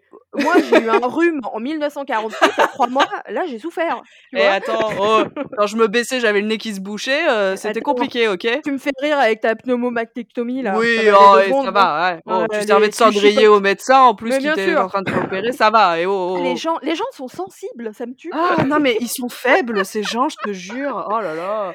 Si vous nous Oh. détestez à 1h03 minutes de podcast, écrivez 1h03 minutes en commentaire. Nous plaisantons, bien entendu. Non, Hein. non, c'est terrible. Par contre, là, là où il y a un vrai, un vrai problème avec cette légende, c'est que en fait, je suis désolée, je vais débunker le, le Death Tunnel euh, Body Chute. En fait, ce souterrain, il n'a pas du tout été construit euh, pour ça. Alors, je suis pas en train de dire qu'il n'a pas servi à ça au final, mais en tout cas, il n'a pas été construit euh, pour ça. Il a été construit euh, parce que tout simplement, c'était une région euh, dans laquelle il faisait extrêmement froid en hiver, et c'était pour permettre aux gens d'accéder à l'hôpital euh, dans un environnement un peu plus chaud qu'à l'extérieur. Et en fait, c'est- pour ça qu'il a été construit à la base de ce souterrain. Donc, c'est pas du tout. Ils se sont pas dit, on va faire passer les, les dizaines de la dizaine de milliers de Mais morts. c'est-à-dire que là, l'architecte, c'est encore Jean-Jacques, là, qui se dit, viens, on va faire un tunnel de la mort, on va faire passer tout le monde par là, ça va faire flipper tout le monde. Et comme ça, dans quelques années, t'as deux, bien sûr, deux meufs, là, qui vont parler de ça dans un tout podcast. à fait. Il est arrivé mardi, deuxième brainstorming, Voilà. 9h15, deuxième Ah café non, de la mais, journée. Il a ah fait non, les gars, là, euh, les gars, écoutez-moi bien. Souterrain, Death Tunnel. Non, non, Ah, mais attends, ah. là, là, Jean-Jacques, c'était sa semaine, là, tu vois. Là, là, on capte l'attention, tu vois. Là, Ah on bah a, oui. là, on a du concret. Voilà, là, t'as quelque chose à raconter après derrière. Non, mais bon, voilà. Donc, du coup, euh, le, le- le souterrain, la, la- la légende, euh, bon, ce n'est qu'une légende. S'il a servi à faire sortir les corps, ça, c'est certain. Il n'a pas été euh, construit euh, pour ça euh, Mais en à la même base. temps, enfin, c'est quand même tentant, si tu veux, de, je trouve, de d'appeler ce tunnel le tunnel de la mort, etc., et de lui inventer cette légende. C'est vraiment, euh, enfin, quand tu vois les photos, effectivement, euh, c'est pas très engageant, quoi. T'as pas envie de rentrer par là. Donc, euh, c'est vrai Non, que la, légende va très vite parce que le lieu s'y prête aussi, quoi. Oui, oui, puis comme je dis, c'est pas. En fait, je, je suis juste en train de de- d'amener un fait qui est que ça n'a pas été construit pour ça à la Oui, oui, base. oui, oui, bien Après, sûr. je comprends pourquoi, effectivement, euh, Bah, c'est même euh, facile, quoi, de faire voilà. cette légende-là là-dessus, Oui, oui, oui, complètement. Mais du coup, c'est euh, tous les, tous les groupes d'enquêteurs, enquêtrices qui y passent, c'est toujours un peu le moment euh, hardcore de leur enquête, c'est le, c'est le Death Tunnel. Alors par contre, je trouve que euh, pour ce pour ce premier podcast, euh, c'est bien parce que ça vous montre que River James est là pour tout débunker. Voilà, parce que si vous ne le saviez pas, vous vous êtes là genre oh là là, j'ai vu un truc de ouf et là River arrive et en à peu près trois secondes et demie, elle débunk tout. Donc vous serez vous soyez prévenus, vous qui entrez dans ce podcast, River. James débunk. Et, et c'est pas fini, les enfants. C'est- que le début. J'ai encore quelques recherches euh, sous le, sous le coude. Euh, non, mais oui, euh, sa- sachez-le. Non, mais moi, si je fais ça, c'est pas du tout pour briser les rêves et les cauchemars des gens. C'est juste parce que, et ben, à nouveau, pour moi, la vulgarisation, ça passe aussi par ça. C'est-à-dire, ça passe par observer un fait euh, tel qu'il est et dans sa simplicité et en toute neutralité, en fait. Voilà. Et pour moi, c'est important euh, Oui, et je trouve que de faire ça comme ça, t'es aussi, euh, du coup, enfin, les gens qui auraient pu créer cette légende, t'es pris un peu par l'émotion du lieu, tu vois. Tu te dis, euh, ça me fait peur, donc forcément, il s'est passé des choses. Et je trouve que c'est ça qui est intéressant dans ta démarche et dans ton métier, c'est aussi, on rationalise quelque part euh, les choses et on, on remet dans, dans le contexte euh, comment ça s'est passé. Et voilà, on redescend un peu et on prend pas l'émotion comme un critère pour, pour expliquer les choses, quoi. Exactement. Et, et, et dans, enfin, on, on va en reparler après parce que du coup, on va parler un petit peu des phénomènes et des légendes paranormales qu'il y a à Waverly Hills. À aucun moment, je suis en train de dire, bah non, le souterrain, il est pas hanté. Oui, Euh, oui, oui, ça, bien ça me sûr. semblerait bizarre, moi, qu'il soit pas hanté. Mais en tout cas, ce que je suis en train de dire, c'est que ce que les enquêteurs et enquêtrices trouvent euh, de façon systématique dans chaque épisode que j'ai vu à Waverly Hills, j'ai un peu de mal à croire que ce soit les seuls phénomènes qui est euh, dans ce souterrain. Du coup, on va, on va en On va reparler en parler. Euh, alors, le sanatorium, donc Waverly Hills, il s'étend sur une surfa- surface énorme. Et comme quasiment tous les sanatoriums de l'époque, il fonctionnait quasiment en vase clos. Donc, bien sûr, c'est pour limiter les contagions. Donc, il y avait un potager, il y avait un dentiste, une bibliothèque, un cinéma, une boulangerie, un barbershop. Il y avait énormément de, Ah là, ouais, de pôles et de, de, de- de- d'activités qui permettaient en fait au sanatorium d'être un, un minimum en fait ouv- ouvert sur l'extérieur. Euh, Il y avait bien évidemment une morgue dont on va reparler aussi, qui est pas si grande que ça d'ailleurs. euh, euh, maintenant qu'on a un petit peu quand même déconstruit ce chiffre d'une d'une dizaine de hmm. milliers et qu'on est d'accord qu'il est peut-être pas peut-être pas faux, euh, la morgue, euh, je pense que vous pouvez trouver des photos de la morgue. Allez, je vous en mettrai une sur l'Instagram. Elle est pas si grande que ça, donc du coup, euh, effectivement, je pense Mais que alors, peut-être que c'est. je ne suis pas du tout médecin ou dans le milieu médical, donc peut-être que ce que je vais dire c'est n'importe quoi.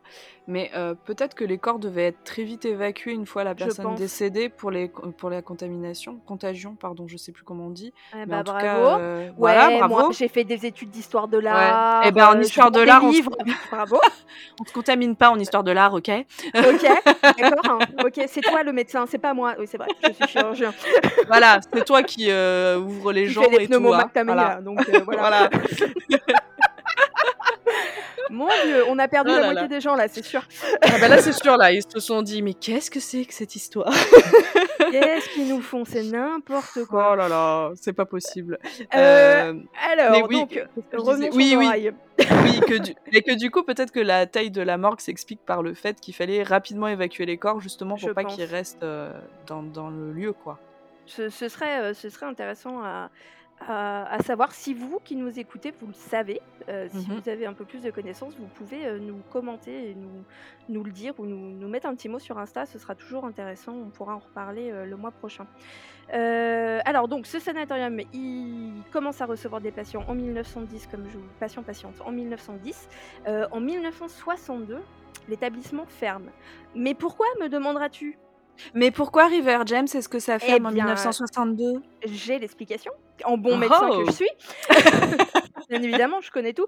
Heu, c'est parce qu'en 1962, on trouve un remède à la tuberculose, heu, le plus efficace étant, attention, le streptomycine, heu et du coup, eh heu, la tuberculose se soigne et le sanatorium, heu, bah, commence, tout simplement à se vider. L'année suivante, Waverly Hills réouvre ses portes, mais cette fois pour devenir une, maison gériatrique, donc pour les personnes âgées. Heu et c'est à ce moment-là que des rumeurs de mauvais traitements commencent à circuler et quand je dis: «C'est à ce moment-là», c'est important parce que, heu, aux États-Unis, il y a beaucoup de sanatoriums qui ont souffert de réputations, heu, très, très, négatives en disant que les patients et les patientes étaient très maltraités.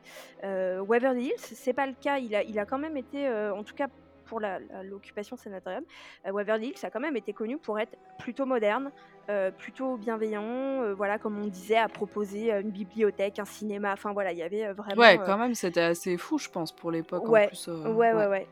Mais du coup, voilà, en en 62, enfin donc en 63 quand, cette maison, gériatrique c'est pas facile à dire, hein, le mot Oui, gériatrique. tu vois, tu te moquais de moi avec, heu, ma contamination Ouais, contagieuse, enfin, ouais, voilà, oui, tu as raison, tu as raison. Retour de karma, voilà, c'est tout. Allez, blâme! De donc du coup, c'est là qu'il y a vraiment des rumeurs, heu, de mauvais, heu, traitements qui commencent à circuler. Moi, j'ai lu un le témoignage d'une ancienne infirmière, qui est, absolument, horrible. Si vous êtes sensible, vous pouvez passer, je pense, les 20 prochaines secondes. Voilà, j'y vais. Heu, donc cette, heu, cette ancienne infirmière, en fait, elle elle raconte que lorsqu'elle a travaillé ici, heu, par exemple, un jour, elle a vu une dame qui était dans le couloir et qui essayait de sortir de sa chambre et voilà, qui avait un petit peu de de du mal à se déplacer et cetera parce que, bah, personne âgée, tout simplement. Et elle a voulu aller aider cette personne et elle a une autre collègue infirmière qui lui a dit, «Non, non, laisse tomber, de toute façon, elle sera bientôt morte, donc te te prends pas la tête, on s'en fout». Mais quelle horreur! ouais, c'est vraiment hardcore. Donc heu, voilà, toutes ces choses-là, elle, heu, toute cette rumeur, elle va commencer à se propager et à cause de ça, en 1981, Waverly Hills ferme définitivement ses portes. Le bâtiment, il est resté, à l'abandon pendant, pas mal de temps, et c'est là qu'arrive, quelqu'un que j'aime beaucoup, qui est la propriétaire actuelle, qui s'appelle Tina. Alors elle est pas seule, hein, elle a racheté le lieu avec son mari, ils l'ont racheté en 2001, heu et cette Tina, c'est c'est un personnage. C'est quelqu'un que j'adore. Si vous êtes habitué à regarder des choses sur Waverly Hills ou des shows, voilà, américains, dans lequel, heu, il y a des enquêtes à Waverly Hills, c'est cette dame rousse qui est, qui parle vraiment de son lieu avec, bienveillance et passion. Alors attention, elle est américaine, elle est là aussi pour vendre son truc, donc Mmh. bien évidemment, elle va constamment dans le sens, des enquêteurs qui disent et enquêtrices qui vont dire: «Il s'est passé ci, j'ai vu ci, j'ai vu ça». Elle va très rarement les débunker, mais bon, c'est du business. Moi, En je même je temps, on peut pas lui en vouloir, enfin voilà, il faut aussi non. qu'elle, rentabilise, heu, son achat. Exactement et et surtout qu'elle et son mari, en fait, ils sont vraiment venus au secours, en fait, de Waverly Hills. Waverly Hills, c'était en vraiment en train de tomber, heu, en lambeaux et c'est eux qui ont vraiment, vraiment sauvé, mais sauvé physiquement le lieu. Ils sont toujours, propriétaires, du du lieu, et en fait, quand ils le rachètent en 2001, bon, le bâtiment, il est, il est dans un état catastrophique, hein. Il y a plus de fenêtres, il y a plus de portes, il y a des fuites de partout et cetera. Heu, donc eux, bah, bien évidemment, leur première mission, c'est de commencer à rénover un petit peu le lieu, heu et en fait, ils ont acheté le bâtiment pour alors est-ce que c'est vrai? Est-ce que c'est est-ce que quelque chose qu'ils racontent maintenant, qu'il et elle racontent maintenant? J'en sais rien, parce que ça fait quand même depuis 2001 qu'ils ont acheté le bâtiment et on n'a toujours pas vu, le début de leur projet, mais normalement, c'était censé devenir un hôtel 4 étoiles. Voilà, Ah quand donc même. pas glauque du tout, Ouais, hein, c'est un peu ouais, voilà. ouais, ouais, c'est un Heu, concept. ça peut être un concept, ouais, tout à fait. Mmh mh. Heu, c'est pas fait. Est-ce qu'ils vont vraiment le faire? Honnêtement, j'ai des doutes parce que je pense que si c'était vraiment le but, Bah, ce serait heu, déjà fait, non? ouais, ça se serait déjà fait. Il y aurait ils ont ils ont mis en place des rénovations qui ont, heu heu, vraiment, comme je dis, matériellement, concrètement sauvé le lieu. Par exemple, bah, bien évidemment, un des, mmh, une des 1res choses qu'ils ont fait qu'ils ont faites, pardon, en arrivant sur place, c'est qu'ils ont remis des portes et des fenêtres, heu, ce qui a permis de d'isoler, le Ouais, lieu mettre de hors d'air, de le lieu. Voilà, Ouais. Mmh exactement, mh. heu et c'est ce qui fait que, bah, aujourd'hui, le en tout cas, l'intérieur du bâtiment ne se dégrade plus. Ça s'améliore pas, mais ça ne se dégrade plus. Mais c'est vrai que c'est tout ce qu'ils ont fait en fait.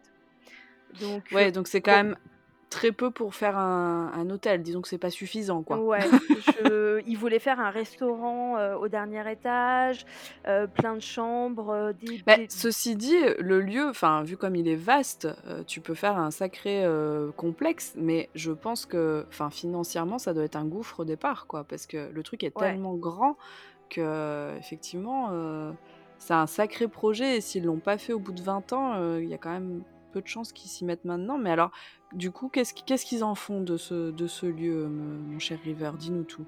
Bah, en fait, ils en, ils en font ce qu'ils peuvent parce que. Mais moi, je me demande, tu vois, au final, parce que là, je, réfléchis en même temps, parce que c'est ça, cette émission, c'est aussi un peu d'improvisation et de réflexion. je me demande, en fait, s'ils sont pas un peu prisonniers du truc parce que très souvent, les gens qui rachètent des lieux comme ça très anciens, euh, qui tombent complètement en lambeaux et qui veulent, bah, par exemple, construire un hôtel, ce qu'ils font, c'est qu'ils détruisent le bâtiment pour avoir le, terrain euh, propre, enfin vide, et mmh. ils reconstruisent un hôtel. Or là, euh, Waverly Hills ne peut pas être détruit. Les murs ne peuvent pas être détruits, ça a été classé, euh, le bâtiment a été classé entre temps, et ils ne peuvent pas détruire le bâtiment. Alors, tu vois, au final, je me dis, est-ce que ça leur coûterait pas trop cher, tu vois, alors, faire un hôtel? Moi, je pense qu'il y a peut-être un petit peu de ça, et peut-être qu'aussi le business du Ghost Tour et de, et de toutes ces légendes, etc., est assez lucratif et amène assez de monde euh, pour finalement pas dénaturer tout ça et, et en faire quelque chose d'autre. Peut-être qu'il y a un peu de ça aussi. Je sais pas ce que t'en penses. J'essaie de réfléchir vraiment concrètement. Alors, c'est compliqué parce que là, en fait, on rentre vraiment dans le truc marketing et finance ouais, euh, du paranormal. C'est un, un, volet de, de, mon activité que je connais plutôt bien en France, mais que je connais pas spécialement aux États-Unis. Je sais que, leur, euh, que le lieu est réservé, les réservations sont complètes sur à peu près six mois, entre six mois et un an. Ouais, c'est quand même pas mal. Ouais, et je connais aussi leurs tarifs pour pas des pas pour les ghost tours et les visites, mais pour par exemple la nuit du chasseur veut aller tourner un épisode là-bas, donc on privatise le lieu. Pour nous, c'est beaucoup trop cher, mais en fait, si on réfléchit, c'est pas si cher que ça. Pour avoir l'entièreté du lieu, pour le privatiser de 8 heures, enfin de 20 heures à 4 heures du matin, ça coûte 1000 dollars. C'est vraiment pas, énorme. Ouais, c'est pas énorme. Moi, je ne connais pas les prix pratiqués par les autres, mais je trouve que vu la, grandeur et tout ce que tu peux enquêter, ça me paraît pas si cher C'est vraiment pas énorme, ouais. Et, et, tout ce qui est, parce que voilà, bon, donc du coup, l'activité de quoi vit le bâtiment aujourd'hui, ce que tu me demandais, de ça, en fait, des, des groupes d'enquêteurs enquêtrices qui, qui, réservent le lieu, qui privatisent le lieu, et aussi de visites. Donc il y a des ghost tours. donc ghost tour, qu'est-ce que c'est? C'est en fait une visite, mais qui va avoir lieu en journée. En fait, c'est comme une visite d'un bâtiment, mais pendant laquelle on va pas forcément vous parler de l'histoire du lieu, mais on va vous parler de la de la hantise ou des présumées hantises qui ont lieu sur place. On va vous parler des fantômes. Il y a aussi des visites historiques qui du coup ne parlent pour, enfin, pas du tout des fantômes. Il y a des, des événements que, que elle organise, Tina, la nuit, donc c'est des ghost tours de nuit à la lampe torche, pour voilà, les gens qui veulent se mettre un peu plus dans l'ambiance. Et puis il y a les enquêtes, mais en gros c'est tout. Et tu vois, je me dis, c'est pas beaucoup quoi. C'est mmh, pas mmh, beaucoup mmh. parce que, enfin, en plus, en plus, moi qui, suis vachement les actualités des groupes, enfin, je regarde de moins en moins de vidéos de gens connus et plus en plus de vidéos de petits groupes qui sont pas, voilà, qui sont juste sur YouTube. Il y en a pas toutes les semaines, hein, des, des, bah, j'imagine, trucs sur Waverly Hills. Mmh, mmh, mmh. Donc, je sais pas du tout comment ça se fait qu'il est, qu'il est complet. Alors, je me dis, en fait, tu sais, je fais un parallèle avec, en France, un peu le pendant de Waverly Hills, le château de Fougeray, le château le plus connu, le lieu le plus hanté de France, et ça, pour le coup, je suis d'accord. bah, en fait, comme c'est un lieu, qui est, pas chauffé, pas machin, bah, Véro, la propriétaire, en fait, elle ferme une moitié de l'année. Enfin, elle ferme ah quelques mois dans l'année. Mmh. Waverly Hills étant encore plus, enfin cassé, pas, pas isolé, etc. en fait, je me demande si c'est pas pour ça, tu vois, que c'est complet. Est-ce qu'il n'y a pas finalement une grande partie de l'année où ils sont fermés, en fait? Mais c'est possible, hein, parce que effectivement, ouais, puis entretenir ça, puis ouais, je sais pas si, est-ce qu'ils font, est-ce qu'on sait s'ils font autre chose à côté ces gens qui, sont propriétaires, parce que à mon avis, on sait pas du tout. Ouais, c'est pas impossible, mais, mais en tout cas, on sait pas. Parce Mmh. que peut-être qu'ils vivent d'autres choses finalement et que, juste par amour de ce lieu, par amour des légendes, par amour, des hantises dont tu vas nous parler, ils veulent le garder intact comme ça et pas en faire autre chose. C'est peut-être juste des gens, je suis un peu un bisounours, mais c'est peut-être des gens qui juste aiment ce lieu et qui ont envie de le garder tel qu'il est et juste faire pile ce qu'il faut pour qu'il reste dans cet état et qu'il se dégrade pas plus. Mais voilà, ne pas en faire autre chose finalement. Et puis comme Moi, tu ça me paraît pas bisounours, hein. Honnêtement, c'est enfin, je je je je la vois bien en tout cas Tina, faire ça effectivement. Ouais, Parce que c'est pas c'est pas rentable, donc son oui, son intérêt d'avoir ce lieu, heu, c'est pas l'argent. Surtout qu'il y a, comme tu dis, bah, voilà, des rénovations, enfin, même si, le lieu, il a pas bougé, en fait, depuis 2001. Ils ont ils ils l'ont fermé, ils l'ont isolé, mais c'est tout. Mmh, Ils mmh ont mh. pas refait les peintures, ils ont pas, voilà, il est les tags sont toujours enfin, voilà, il a pas bougé.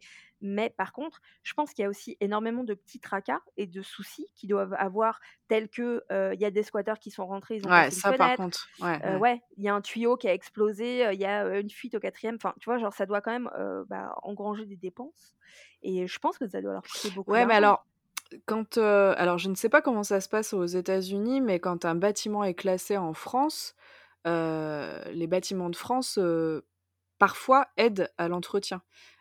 Parfois et parfois et ils n'aident, qu'à u un un une certaine hauteur. oui, oui, bien sûr, bah, surtout quand ça leur appartient pas, directement, Exactement, ou quoi. Mais, je me dis alors je ne sais pas comment ça se passe aux États-Unis, mais peut-être qu'il y a quelque chose aussi qui leur permet quand même sur des des réparations un peu complexes ou quoi d'être aidés. Alors je sais pas si c'est trop le le délire des États-Unis quand même, Je les aides et tout. pas du tout.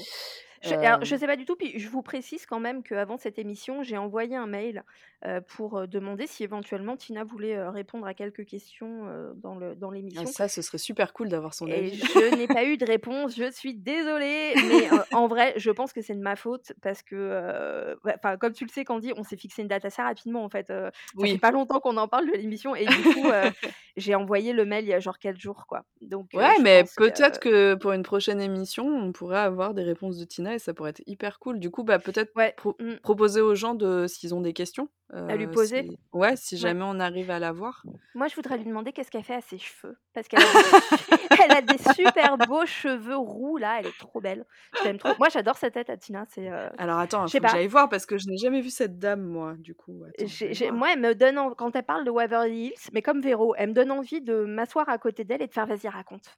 Ouais, Genre: «Attends, ouais. je prends mon chocolat chaud et mon plaid, vas-y et mon chat, vas-y, raconte-moi». Ah oui, est, elle a des heu cheveux géniaux! ah tomber, J'adore. a moi, c'est rien à côté, hein. Elle a une chevelure de feu, heu, laisse tomber, quoi. Ah mais c'est vrai, elle a un super brushing et tout. On est vraiment sur une émission qui parle de tout, hein, voilà, heu, on fait aussi, l'aspect capillaire, tout, on est ça s'appelle bien Phantoms and Everything Weird. On n'a pas dit Voilà, s'arrêtait le everything. exactement. Bah, maintenant, vous le savez, il y a pas de limite. Voilà, il a pas de limite dans Exactement. cette émission. Non, en même temps, avec nous, est-ce qu'il y aura un jour une limite? Je ne suis pas Oh, sûre. je ne pense pas, je ne pense pas. Bon, écoute, attends, on va essayer de se remettre un petit peu dans les rails parce que euh, sinon on va, on va vraiment finir euh, par euh, perdre tout le monde. Donc Tina et son mari s'occupent toujours du lieu.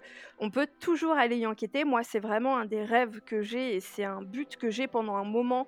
On avait essayé d'en parler avec Vanessa sur comment est-ce qu'on peut amener la nuit du chasseur à aller enquêter là-bas. Surtout que, euh, bon, 1000 dollars, c'est c'est pas si énorme que ça. Euh, et le trajet, bon, ça, ça coûte extrêmement cher, puis surtout, il faut monter dans un avion. Mais euh, bon, ça coûte Oui, très très cher. Non, n'en parlons pas, sinon je Non, on ne dit rien. Non, non, on Voilà. Excusez-moi.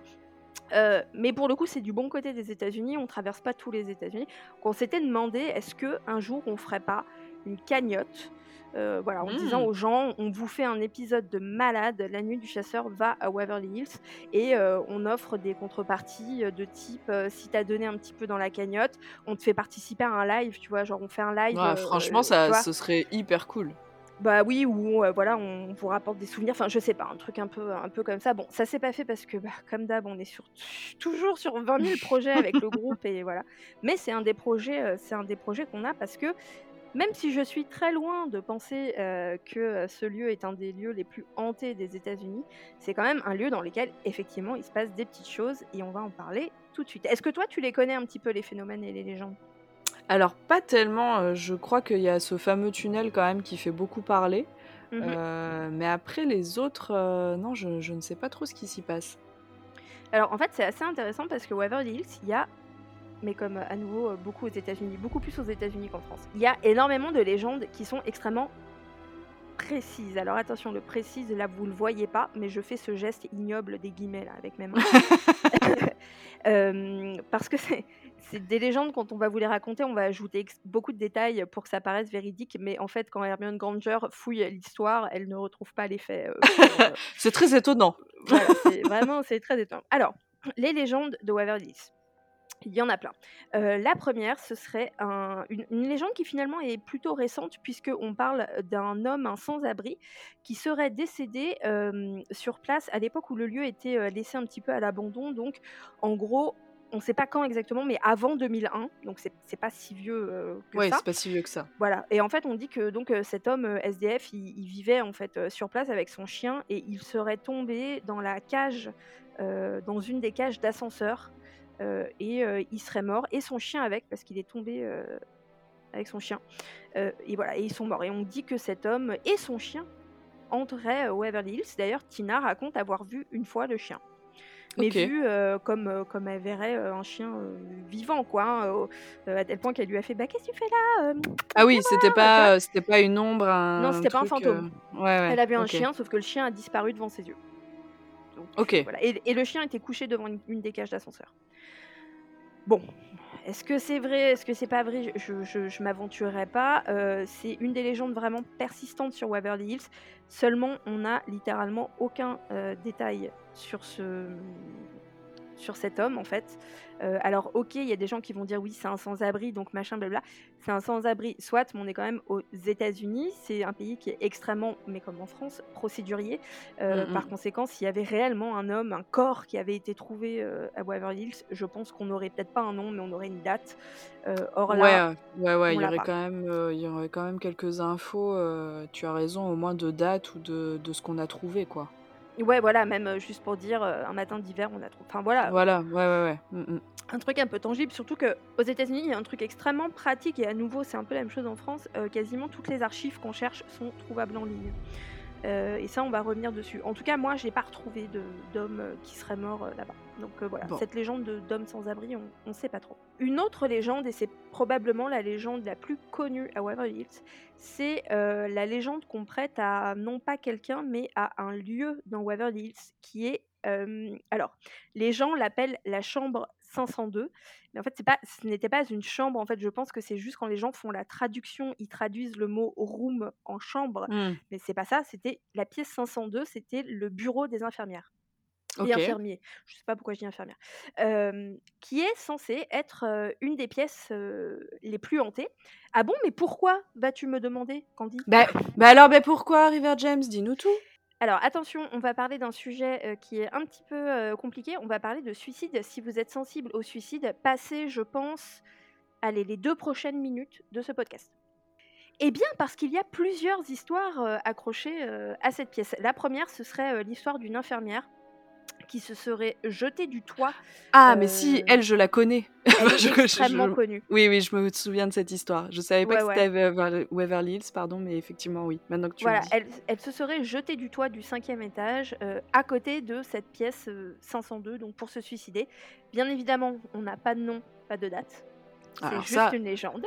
Ouais, alors ça, c'est encore plus surprenant encore que, que ce monsieur qui était SDF. C'est-à-dire que si c'est une employée du, lieu, c'est quand même fou qu'on sache pas. Et puis, enfin, j'imagine et j'ose espérer que des employés ne se suicident pas toutes les cinq minutes à Waverly Hills. Ah bah, Donc, clair.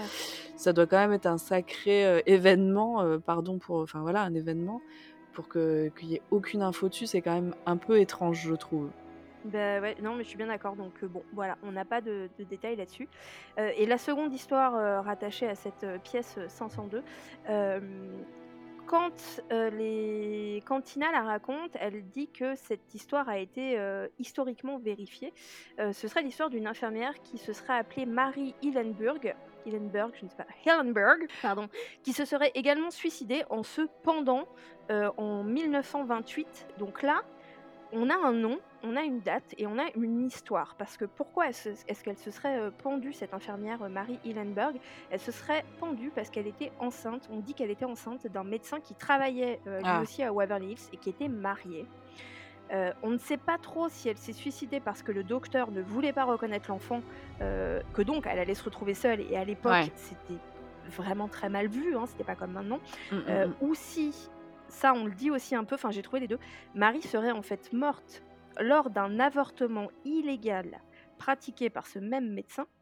Oh, donc avortement qui aurait mal tourné et que donc on aurait ensuite maquillé un sa suicide. mort. Voilà, sa mort en suicide.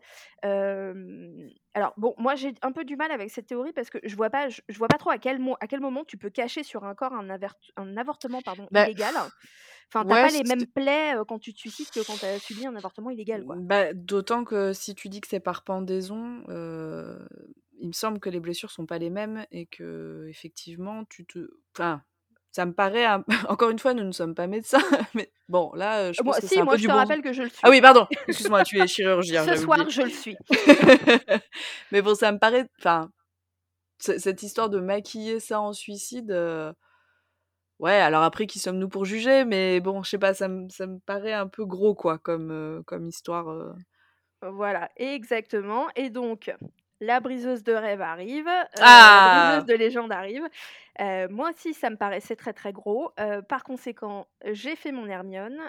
j'ai réussi à trouver le site des anciens de Waverly Hills. Alors, écoute, j'ai cru que j'ai cru que tu allais me dire. Alors, j'ai fait de la Ouija et j'ai contacté cette personne. J'ai appelé Marie. Je lui ai dit, écoute Marie, il faut qu'on sache. J'ai cru que c'est ça que tu allais me dire. Je te jure que c'est vrai le jour où tu m'entendras dire cette info, ce fait a été vérifié parce que j'ai eu une séance Ouija, tu me mets une claque, s'il te plaît. Non, mais je sais que tu ferais jamais ça, mais je ah, sais pas pourquoi c'est ça qui m'est venu en tête. Je, ne me l'explique pas, mais bref, excuse-moi, du coup, je t'ai coupé. non, on dit la vérité dans cette émission, on a dit. c'est vrai. Donc, j'ai trouvé ce site qui est tenu par les anciens en fait de Waverly Hills et dans lequel il y a les archives officielles. Et donc, j'ai fouillé et je n'ai pas trouvé de Marie Hillenberg. Voilà. Ah, ah C'est-à-dire qu'il y a le nom de tous les docteurs et tous les infirmières qui ont travaillé là-bas et il n'y a pas de Marie Hillenberg. Donc c'est certainement une légende inventée de toute pièce jusqu'au nom pour, pour être plus crédible, quoi.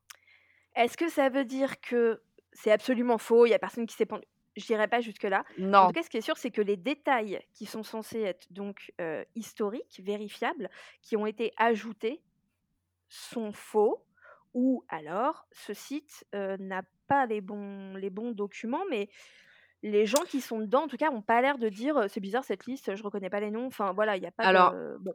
après, sur le suicide, tu disais que c'était en quelle année? 1928. Parce que je pense que c'est. Alors, je vais peut-être très loin, mais il y a beaucoup de gens qui étaient quand même très portés sur la religion à cette époque-là, et le suicide est quand même très mal vu dans la religion et même le suicide sans parler de religion.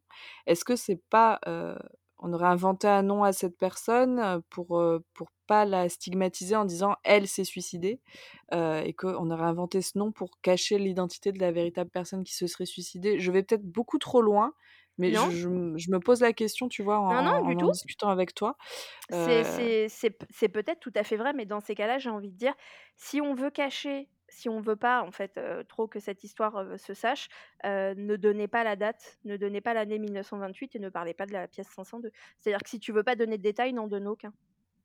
Oui, alors est-ce que c'est pas des détails qui auraient fuité Regardez-moi faire ces gros guillemets en l'air de la part de, je sais pas, un rapport de police, quoi que ce soit, et que bah, pour protéger la famille de cette personne ou cette personne, je vais beaucoup trop loin. Hein, je me fais l'avocat du diable là, mais est-ce que voilà, peut-être que ça s'explique comme ça, qu'on a donné un nom fictif à cette personne pour protéger son identité, ou peut-être qu'il s'est jamais rien passé. C'est ça qui est compliqué en fait. C'est très, très voilà, on peut avoir plein d'hypothèses, on sera probablement jamais, quoi. Moi, il y a un autre truc aussi qui me dérange dans cette, dans cette pièce, la 502. je peux complètement me tromper, hein, mais j'ai l'impression qu'on a, on a, on se focus vachement sur cette pièce, mais il faut savoir que cette pièce est aussi une des mieux conservées. Et en fait, le numéro 502, mmh. on le voit encore très très bien au-dessus de la chambre. C'est pas la seule de la chambre. moi aussi, je me fais avoir de la pièce. c'est pas la seule pièce sur laquelle on peut encore lire le numéro, mais il y en a finalement pas autant que ça. Je me dis. Bah, ça arrange bien les histoires. Exactement. Mmh, mmh, exactement. Donc, parce que, enfin, dire bon, bah là, sinon, il y a cette pièce 502, il y a le numéro, mais on ne sait pas ce qui s'est passé dedans. c'est beaucoup moins beaucoup moins Bah, quoi. ouais, c'est sûr qu'on parlait de com et tout ça tout à l'heure, heu, bah, ouais, le fantôme de la chambre 502, enfin, c'est hyper vendeur. Comme, Bah, ouais. tu le disais pour, ce fameux tunnel, qui était probablement une entrée et qui s'appelle maintenant le tunnel de la mort. Bon, bah, clairement, heu, il y a un petit côté marketing quand même, on est Ouais, d'accord que complètement. voilà, ça joue Bon, aussi. voilà, après vous vous vous en pensez ce que vous voulez, vous pouvez même vous-même faire faire des recherches. Si vous trouvez des trucs, vous pouvez, heu, nous le dire. Ouais, ou nous donner vos hypothèses aussi, ça peut être intéressant. Il y a peut-être des choses auxquelles nous on n'a pas pensé. Ouais, ouais, complètement. Heu, pour finir de débunker, heu, cette histoire, j'ai aussi, traîné dans les commentaires qui étaient, sous une vidéo, qu'on peut trouver, sur YouTube et il y avait quelqu'un, heu attends, j'ai fait un screenshot, donc je vais même aller retrouver le le commentaire et en fait, il y avait quelqu'un qui disait c'est un homme, ouais, je je je je vais me permettre de donner son nom puisqu'il y a son nom, qui est, sur YouTube, qui, il y a 1 an, il s'appelle alors ça, je je n'avais pas fait gaffe. Il s'appelle Ah. River. Mais non. Il s'appelle River. J'ai et et j'ai fait le screenshot tout à l'heure et j'ai j'ai même pas vu Et qu'il tu as s'appelait pas fait attention? C'est fou!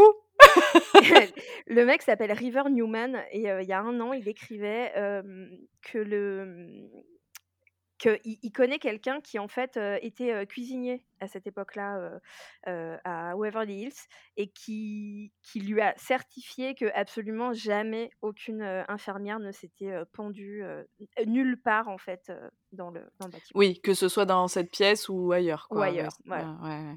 Bon, heu, on sait pas qui c'est cette personne, heu, River, il a beau s'appeler River, on sait pas si on peut lui faire confiance. Voilà, on peut Bon. pas faire confiance à tous les River qu'on connaît, heu, On voilà. peut pas savoir. Moi, je donne pas d'avis, mais en tout cas, je vous rapporte ce que j'ai trouvé et puis, bah, vous ferez, heu, vous vous ferez vos vos propres avis. Voilà. Exactement. Heu, on continue sur les légendes. Heu, alors il y a un personnage aussi qu'on voit assez souvent, dont on n'a pas le nom, mais on dit que c'est un docteur ou en tout cas on le pense parce que lorsqu'il apparaît, il est, heu, dans des vêtements un peu de docteur, là, blanc en blouse blanche, qui apparaîtrait et disparaîtrait, à travers un mur au 4e étage.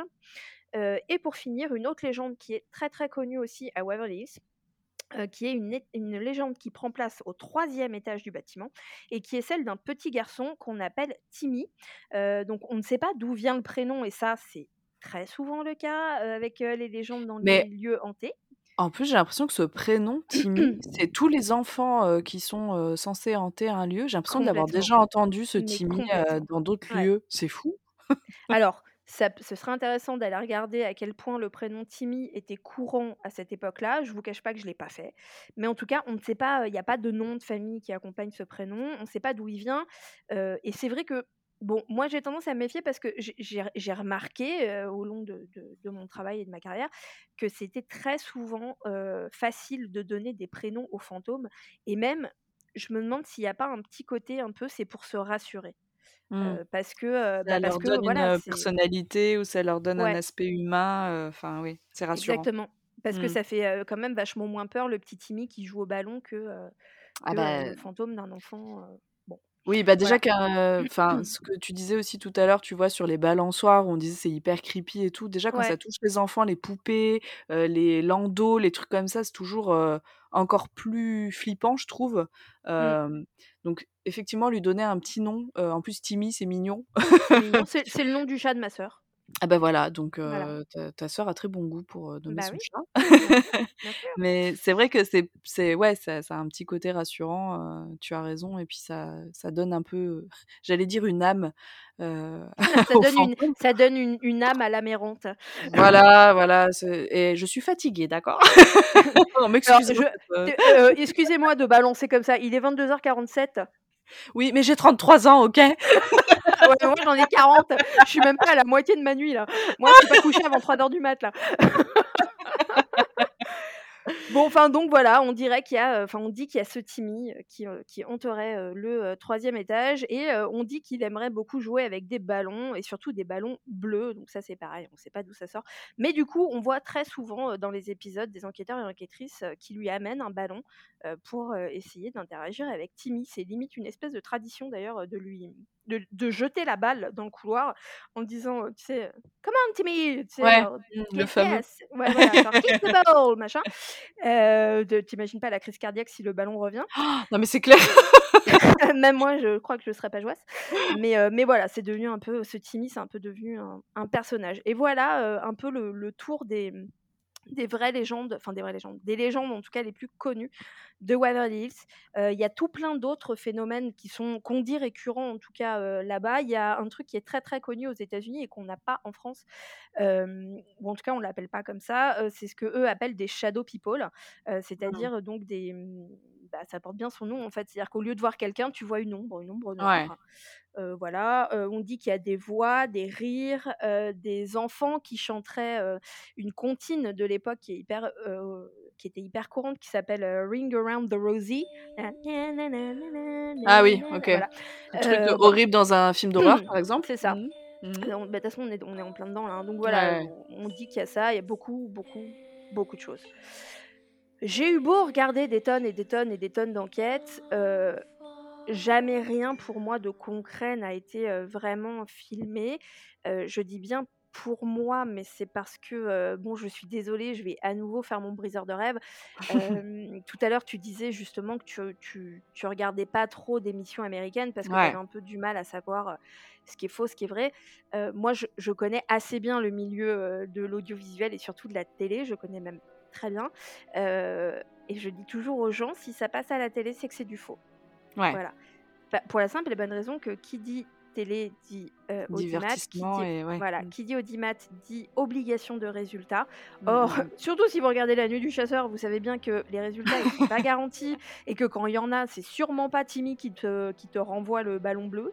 Euh, euh, ouais, enfin, ceci dit, vous avez quand même des trucs assez impressionnants, mais, mais Oui, mais on n'a jamais eu, tu vois, un objet, voilà. mais bon, voilà, donc moi, je le, je le dis quand je regarde une émission américaine, et j'en regarde, hein, ça m'arrive d'en regarder, je, les regarde comme un divertissement.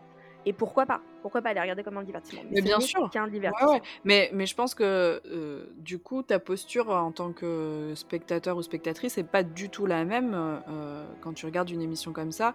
Et du coup, je trouve que ça. Enfin, bon, après, moi, c'est personnel, mais c'est parce que c'est pas ça que je cherche. Mais je pense que ça peut être très divertissant. Mais du coup, c'est plus une enquête pour moi. Et enfin, je sais pas. Bon, bref, ça, c'est, on pourra en discuter peut-être un jour. Ça pourrait être intéressant. Mais effectivement, c'est difficile du coup euh, si tu es vraiment dans, cette recherche-là de, preuves. Euh, alors, euh, entre guillemets, encore, vous ne me voyez pas le faire, mais je le fais. Dis-moi mon Gryffondor Eh ouais Et vivement qu'on soit sur Twitch et que vous les voyez, hein, les guillemets. grave, grave. mais, mais effectivement, je pense que du coup, si, si, si ce lieu a, beaucoup été enquêté par des Américains, bah, je pense qu'il est difficile du coup de, de, de se comment de, de se dire que ce qu'on voit est vrai. Euh, peut-être que, enfin, je dis ça, mais peut-être que tous les shows américains ne sont pas euh, fake, mais c'est difficile, je trouve, de, de, penser que ce qu'on voit est vrai. Bah, en fait, ce qui est plutôt pratique avec leur façon comme ça de faire du fake et des trucs euh, machin, c'est que du coup, quand il se passe un truc qui est vrai, tu le vois. oui, c'est vrai. leur réaction. que d'habitude. Ouais. Et d'ailleurs, j'ai un, souvenir à Waverly Hills dans, les, dans un des épisodes de Ghost Hunters, euh, enfin Ghost Hunters ou Taps, c'est la même émission, euh, qui a été euh, tournée là-bas. Je dis plusieurs parce qu'ils y sont, y sont allés plusieurs fois. Il y a un des épisodes où il y a Amy Brownie et Adam Berry qui sont donc une enquêtrice et un enquêteur, qui sont dans un des étages et il y a, des bruits, il y a des espèces d'énormes coups qui sont tapés, on ne sait pas où. Or, je, le répète, maintenant le lieu est fermé, il y a des fenêtres, etc. Donc il n'y a, pas de courant d'air. Et en fait, ils essayent d'interagir avec ces, coups et ils se mettent à avoir une, discussion sensée et construite avec mmh. quelqu'un qui leur répond avec les coups. Et même si c'est pas un truc de dingue, c'est que des coups, enfin on parle d'émissions où parfois bah, justement hein, ils font balancer les chaises, etc. Et bah là, eux, les deux se mettent à pleurer. Et tu vois que c'est des vrais pleurs. Et alors que c'est un truc pas incroyable, quoi. Et, là, quand tu le regardes, tu fais ah, ça, c'est vrai. Ouais, c'est qu'ils s'y attendaient pas et tu le vois, tu vois, ils s'y attendent pas. Ils se mettent même à prier. Enfin, c'est un truc. Ah oui, ouais, ok, ouais. C'est un moment un peu, un peu bizarre, hyper émouvant. Même moi, quand je l'ai regardé, j'avais pas les larmes aux yeux, mais j'ai été touchée parce que vraiment à ce moment-là, je me suis dit c'est vrai. là, ce qui est en Mmh. train de se passer est vrai et voilà, ils sont tellement décontenancés que bah, du coup, tu, tu te rends vachement plus compte, plus compte pardon, que ce qui se passe après est faux. Et, euh, et voilà. Bon, comme quoi, il peut se passer euh, des choses. De toute façon, les phénomènes paranormaux, c'est pas forcément quand on enquête. Ça peut être aussi juste ça. quand tu es en train de tourner un truc. Et donc, c'est absolument pas impossible qu'il y ait des, des phénomènes euh, qui, soient, qui soient réels. Quoi. Euh, et bah écoute, voilà, j'ai fait le tour euh, un petit peu de ce que j'avais à dire euh, sur, euh, sur Waverly Hills. Est-ce que toi, c'est un endroit qui te. Voilà, si demain je te dis, allez, allez, Candy, viens, on va, on va finir. Non, mais, mais River, tu me dirais demain, on va euh, à 30 minutes de chez moi, je te suis, tu vois. tu me dirais. demain, on va chez McDo. Non, mais franchement, tu me dirais, on va enquêter, euh, je sais pas, la ruine à côté de chez toi, je viens avec toi, je pars avec toi. Mais Waverly Hills, Non. ouais, non, franchement, carrément, ça a l'air assez fou. euh, Enfin, rien que le lieu, enfin, tu vois, euh, on en parlait en début de- d'émission, mais voilà, j'ai j'ai étudié l'art et donc euh, l'architecture, et pff, rien que pour ça, tu vois, même si même s'il se passe rien, juste j'aurais vu ce lieu et, et je pourrais mourir en paix. Mais, euh, mais si en plus, euh, tu vois, enquêter ce lieu-là. euh, bah, en plus, quand tu le compares à Fougeray, qui pour moi est quand même. Enfin, moi, c'est Fougeray que j'aimerais un jour visiter. euh, c'est, tu vois, mon top, euh, mon top sur ma liste. Euh, bah ouais, carrément, en fait. Je comprends carrément. Et puis, ça doit être un lieu complètement fou. même sans parler de paranormal, je pense que c'est un lieu qui est incroyable. Et si en plus il s'y passe des choses, ben carrément, quoi. Mais euh, du coup, je t'écoute parler. Pourquoi t'as jamais été visiter Fougeray? Parce qu'il est hyper euh, facilement visitable, Fougeray. Ben, parce que j'ai jamais eu l'occasion et parce que personne veut jamais venir avec moi. Alors, du coup, bah, j'y suis jamais allée. Je suis toute Ouais. seule. Oui, moi j'aime pas faire les trucs tout seul. Bon, allez, je, je te fais une promesse euh, là devant la, devant la France entière qui nous écoute et, et bien, et bien au-delà. Je je t'emmènerai à Fougeray un jour. Voilà. Ah oui, trop bien, oui. Alors et là, je te laisserai euh, dans un couloir euh, Non, non, à alors 2 heures du matin. je ne suis pas encore prête. Euh, déjà Non, rien que, rien que, tu sais, euh, récemment ils ont mis un personnage là dans l'entrée, tu sais, qu'on voit tout le temps, qui lui ont- Igor, non, Ig- Igor, Igor, ouais. Igor. Voilà, ce, ce personnage me fait plus peur que les phénomènes. C'est-à-dire que rien que sa tête, là, il me met pas bien, tu vois. Donc, Alors, je vais te dire quelque chose qui te dira tout sur Fougeray. Je peux t'assurer qu'une fois arrivé sur place et la nuit tombée, Igor, ce sera ton meilleur ami et le cadet de tes soucis. voilà, donc euh, comment vous dire du coup? C'est-à-dire que si on y va ensemble, River, je serai collée à toi, euh, je serai attachée à toi, je me collerai, je voilà, ce sera. euh, Non, mais parce que pour moi, ce serait une première et enfin, ça a l'air d'être un lieu complètement fou et enfin tout ce qui s'y passe et, et même le lieu, pareil pour l'architecture, pour la déco à l'intérieur. euh, Véronique a l'air de faire un travail incroyable. Enfin, Incroyable. Incroyable. Toi, là, avec ton histoire de... Tu vas Non, mais c'est ça. Je voyais les, enfin, à chaque fois que je vois des, des vidéos, euh, à la limite, euh, je les regarderai des fois, même pas pour les phénomènes, mais juste toutes les œuvres d'art qu'elle a récupérées, les tableaux, tous ces crucifix, tous ces trucs. Enfin, c'est magnifique. Le, le château est magnifique, donc avec grand plaisir. Dites, dites-nous en commentaire si ça vous intéresserait qu'un jour on aille euh, enregistrer une émission, du coup audio, euh, au château de Fougeray. Parce que ça, je peux le- l'organiser assez facilement. Dites-nous, Ah voilà. bah, Et puis, bah, comme alors ça, là, mais non, mais dites pas nous, dites-nous pas, dites oui, en fait, parce que, parce que juste pas, hein. c'est ouf. Peut-être qu'ils vont nous dire ça nous intéresse pas, euh, tu vois, Je sais où vous habitez. euh. J'ai ton adresse. Je J'ai sais ton si adresse IP, d'accord? Je sais où tu habites si tu dis non. Bon, euh, Ah si, écoute, moi je bah, voulais juste, noté. Je Ouais. voulais juste ajouter un truc. J'ai vu quelque chose sur internet. Alors je sais pas si c'est vrai, mais et si tu le savais, euh, j'ai vu que dans la fiction, en tout cas en 2012, la la série American Horror Story Asylum avait été euh, inspirée de Waverly Hills et qu'il y a aussi un épisode de Supernatural euh, qui est l'épisode 23 de la saison 11 qui se passerait à Waverly Hills. Euh, alors l'épisode de Supernatural, je l'ai pas vu, donc je me garderai bien de dire quoi que ce soit. La saison 2 euh, de, de- d'American, enfin c'est, c'est la saison 2 en fait, dans laquelle il y, a, Mm. il y a cette histoire. On dit que c'est inspiré de Waverly Hills. Je l'ai entendu, mais pour moi pas forcément. Enfin, ne serait-ce que, il me semble que c'est un hôpital psychiatrique. Ah, dans la c'est pas un sanatorium. Ouais, et c'est un, voilà, ça a jamais été un hôpital psychiatrique à Waverly Hills. Donc après, enfin, j'ai envie de te dire que je pense qu'à l'époque, les sanatoriums et les hôpitaux Ça se psychiatriques devaient un vachement se ressembler. Ouais, Ouais, voilà. ouais, ouais, ouais. Mmh. Donc est-ce que c'est vraiment inspiré? Je sais pas. est-ce qu'il y a eu, tu vois, de la référence? Oui, probablement. Mais Bah, voilà. en tout cas, ça, ça a jamais été dit par les créateurs que c'était vraiment inspiré, inspiré de ça. Il y a, y a, il y a des films, il y a un film en l'occurrence en particulier, bon, ça, c'est vraiment un film de série Z, hein, je sais même pas s'il est disponible sur internet, qui a été tourné à Waverly Hills, qui, qui, qui, enfin, qui a été tourné là-bas parce que ça parle de Waverly Hills, mais c'est un film, donc c'est très, euh, c'est un film d'horreur, donc c'est très très romancé. Mmh Euh, et, et du coup, l'équipe du film euh, s'est retrouvée après à faire des conférences sur les phénomènes qu'ils avaient vécus pendant le tournage, parce que Ah, le c'est tournage fou. a- Ouais, le tournage n'a pas été long, mais apparemment ils en ont euh, chié en fait à cause de ça, parce que bah, parce qu'il se passait des tonnes de trucs et que les acteurs et actrices euh, flippaient en fait quoi. Ah ouais, ah mais ça, ça doit Ouais. être, heu, enfin, je trouve que c'est intéressant aussi de parler de, heu, tout ce qui est dans la fiction par rapport à ces lieux-là, heu, parce que du coup, ça te permet aussi, ben, de de t'immerger un peu dans l'ambiance et de et d'aller voir par toi-même parce qu'effectivement Waverly Hills, c'est pas la porte à côté. Donc Ouais. heu, pour, heu, faire continuer un peu l'expérience, ça peut être intéressant, heu, d'avoir ces ces références-là, quoi. Bah, il y a une, hem, je je mettrai les liens, heu, dans le de sur Instagram, heu heu, je nous je nous ferai un Linktree où je mettrai les liens. Il y a vraiment énormément de vidéos, en fait, sur Waverly Hills, heu heu, sur YouTube, dont une qui parle de cette histoire, en fait. De c'est comme ça que j'ai je l'ai su, moi, qui parle de cette, heu c'est un petit De ce documentaire sur tournage. ce qu'a ouais, sur ce qu'a vécu, heu, l'équipe de ce tournage. Bah, franchement, ouais, si tu nous mets les liens, heu, moi, ça me dit bien d'aller voir ça. Et beh, je les mettrai. En plus, c'est rigolo parce que c'est, heu, je pense qu'ils ont dû tourner, probablement juste quand, Tina venait de reprendre, enfin, au début années Ah oui, 2000. OK. Mmh. Donc tu as vraiment les looks, des, hard rockers américains Oh, génial! Ah, mais avec les chapeaux de cow-boy en croco, tu sais, tu as le crocodile Ah ouais, ouais, je vois.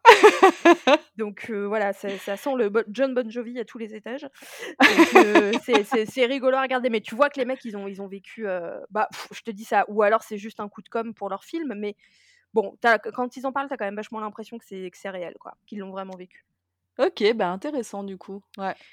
Voilà, voilà, voilà. Et bah, écoutez, c'est tout ce qu'on avait à vous dire, heu, sur, heu, Waverly Hills. J'espère que ça vous a plu. J'espère qu'on vous a pas trop perturbé avec nos blagues et nos, heu, nos histoires abracadabrantes de tous les côtés.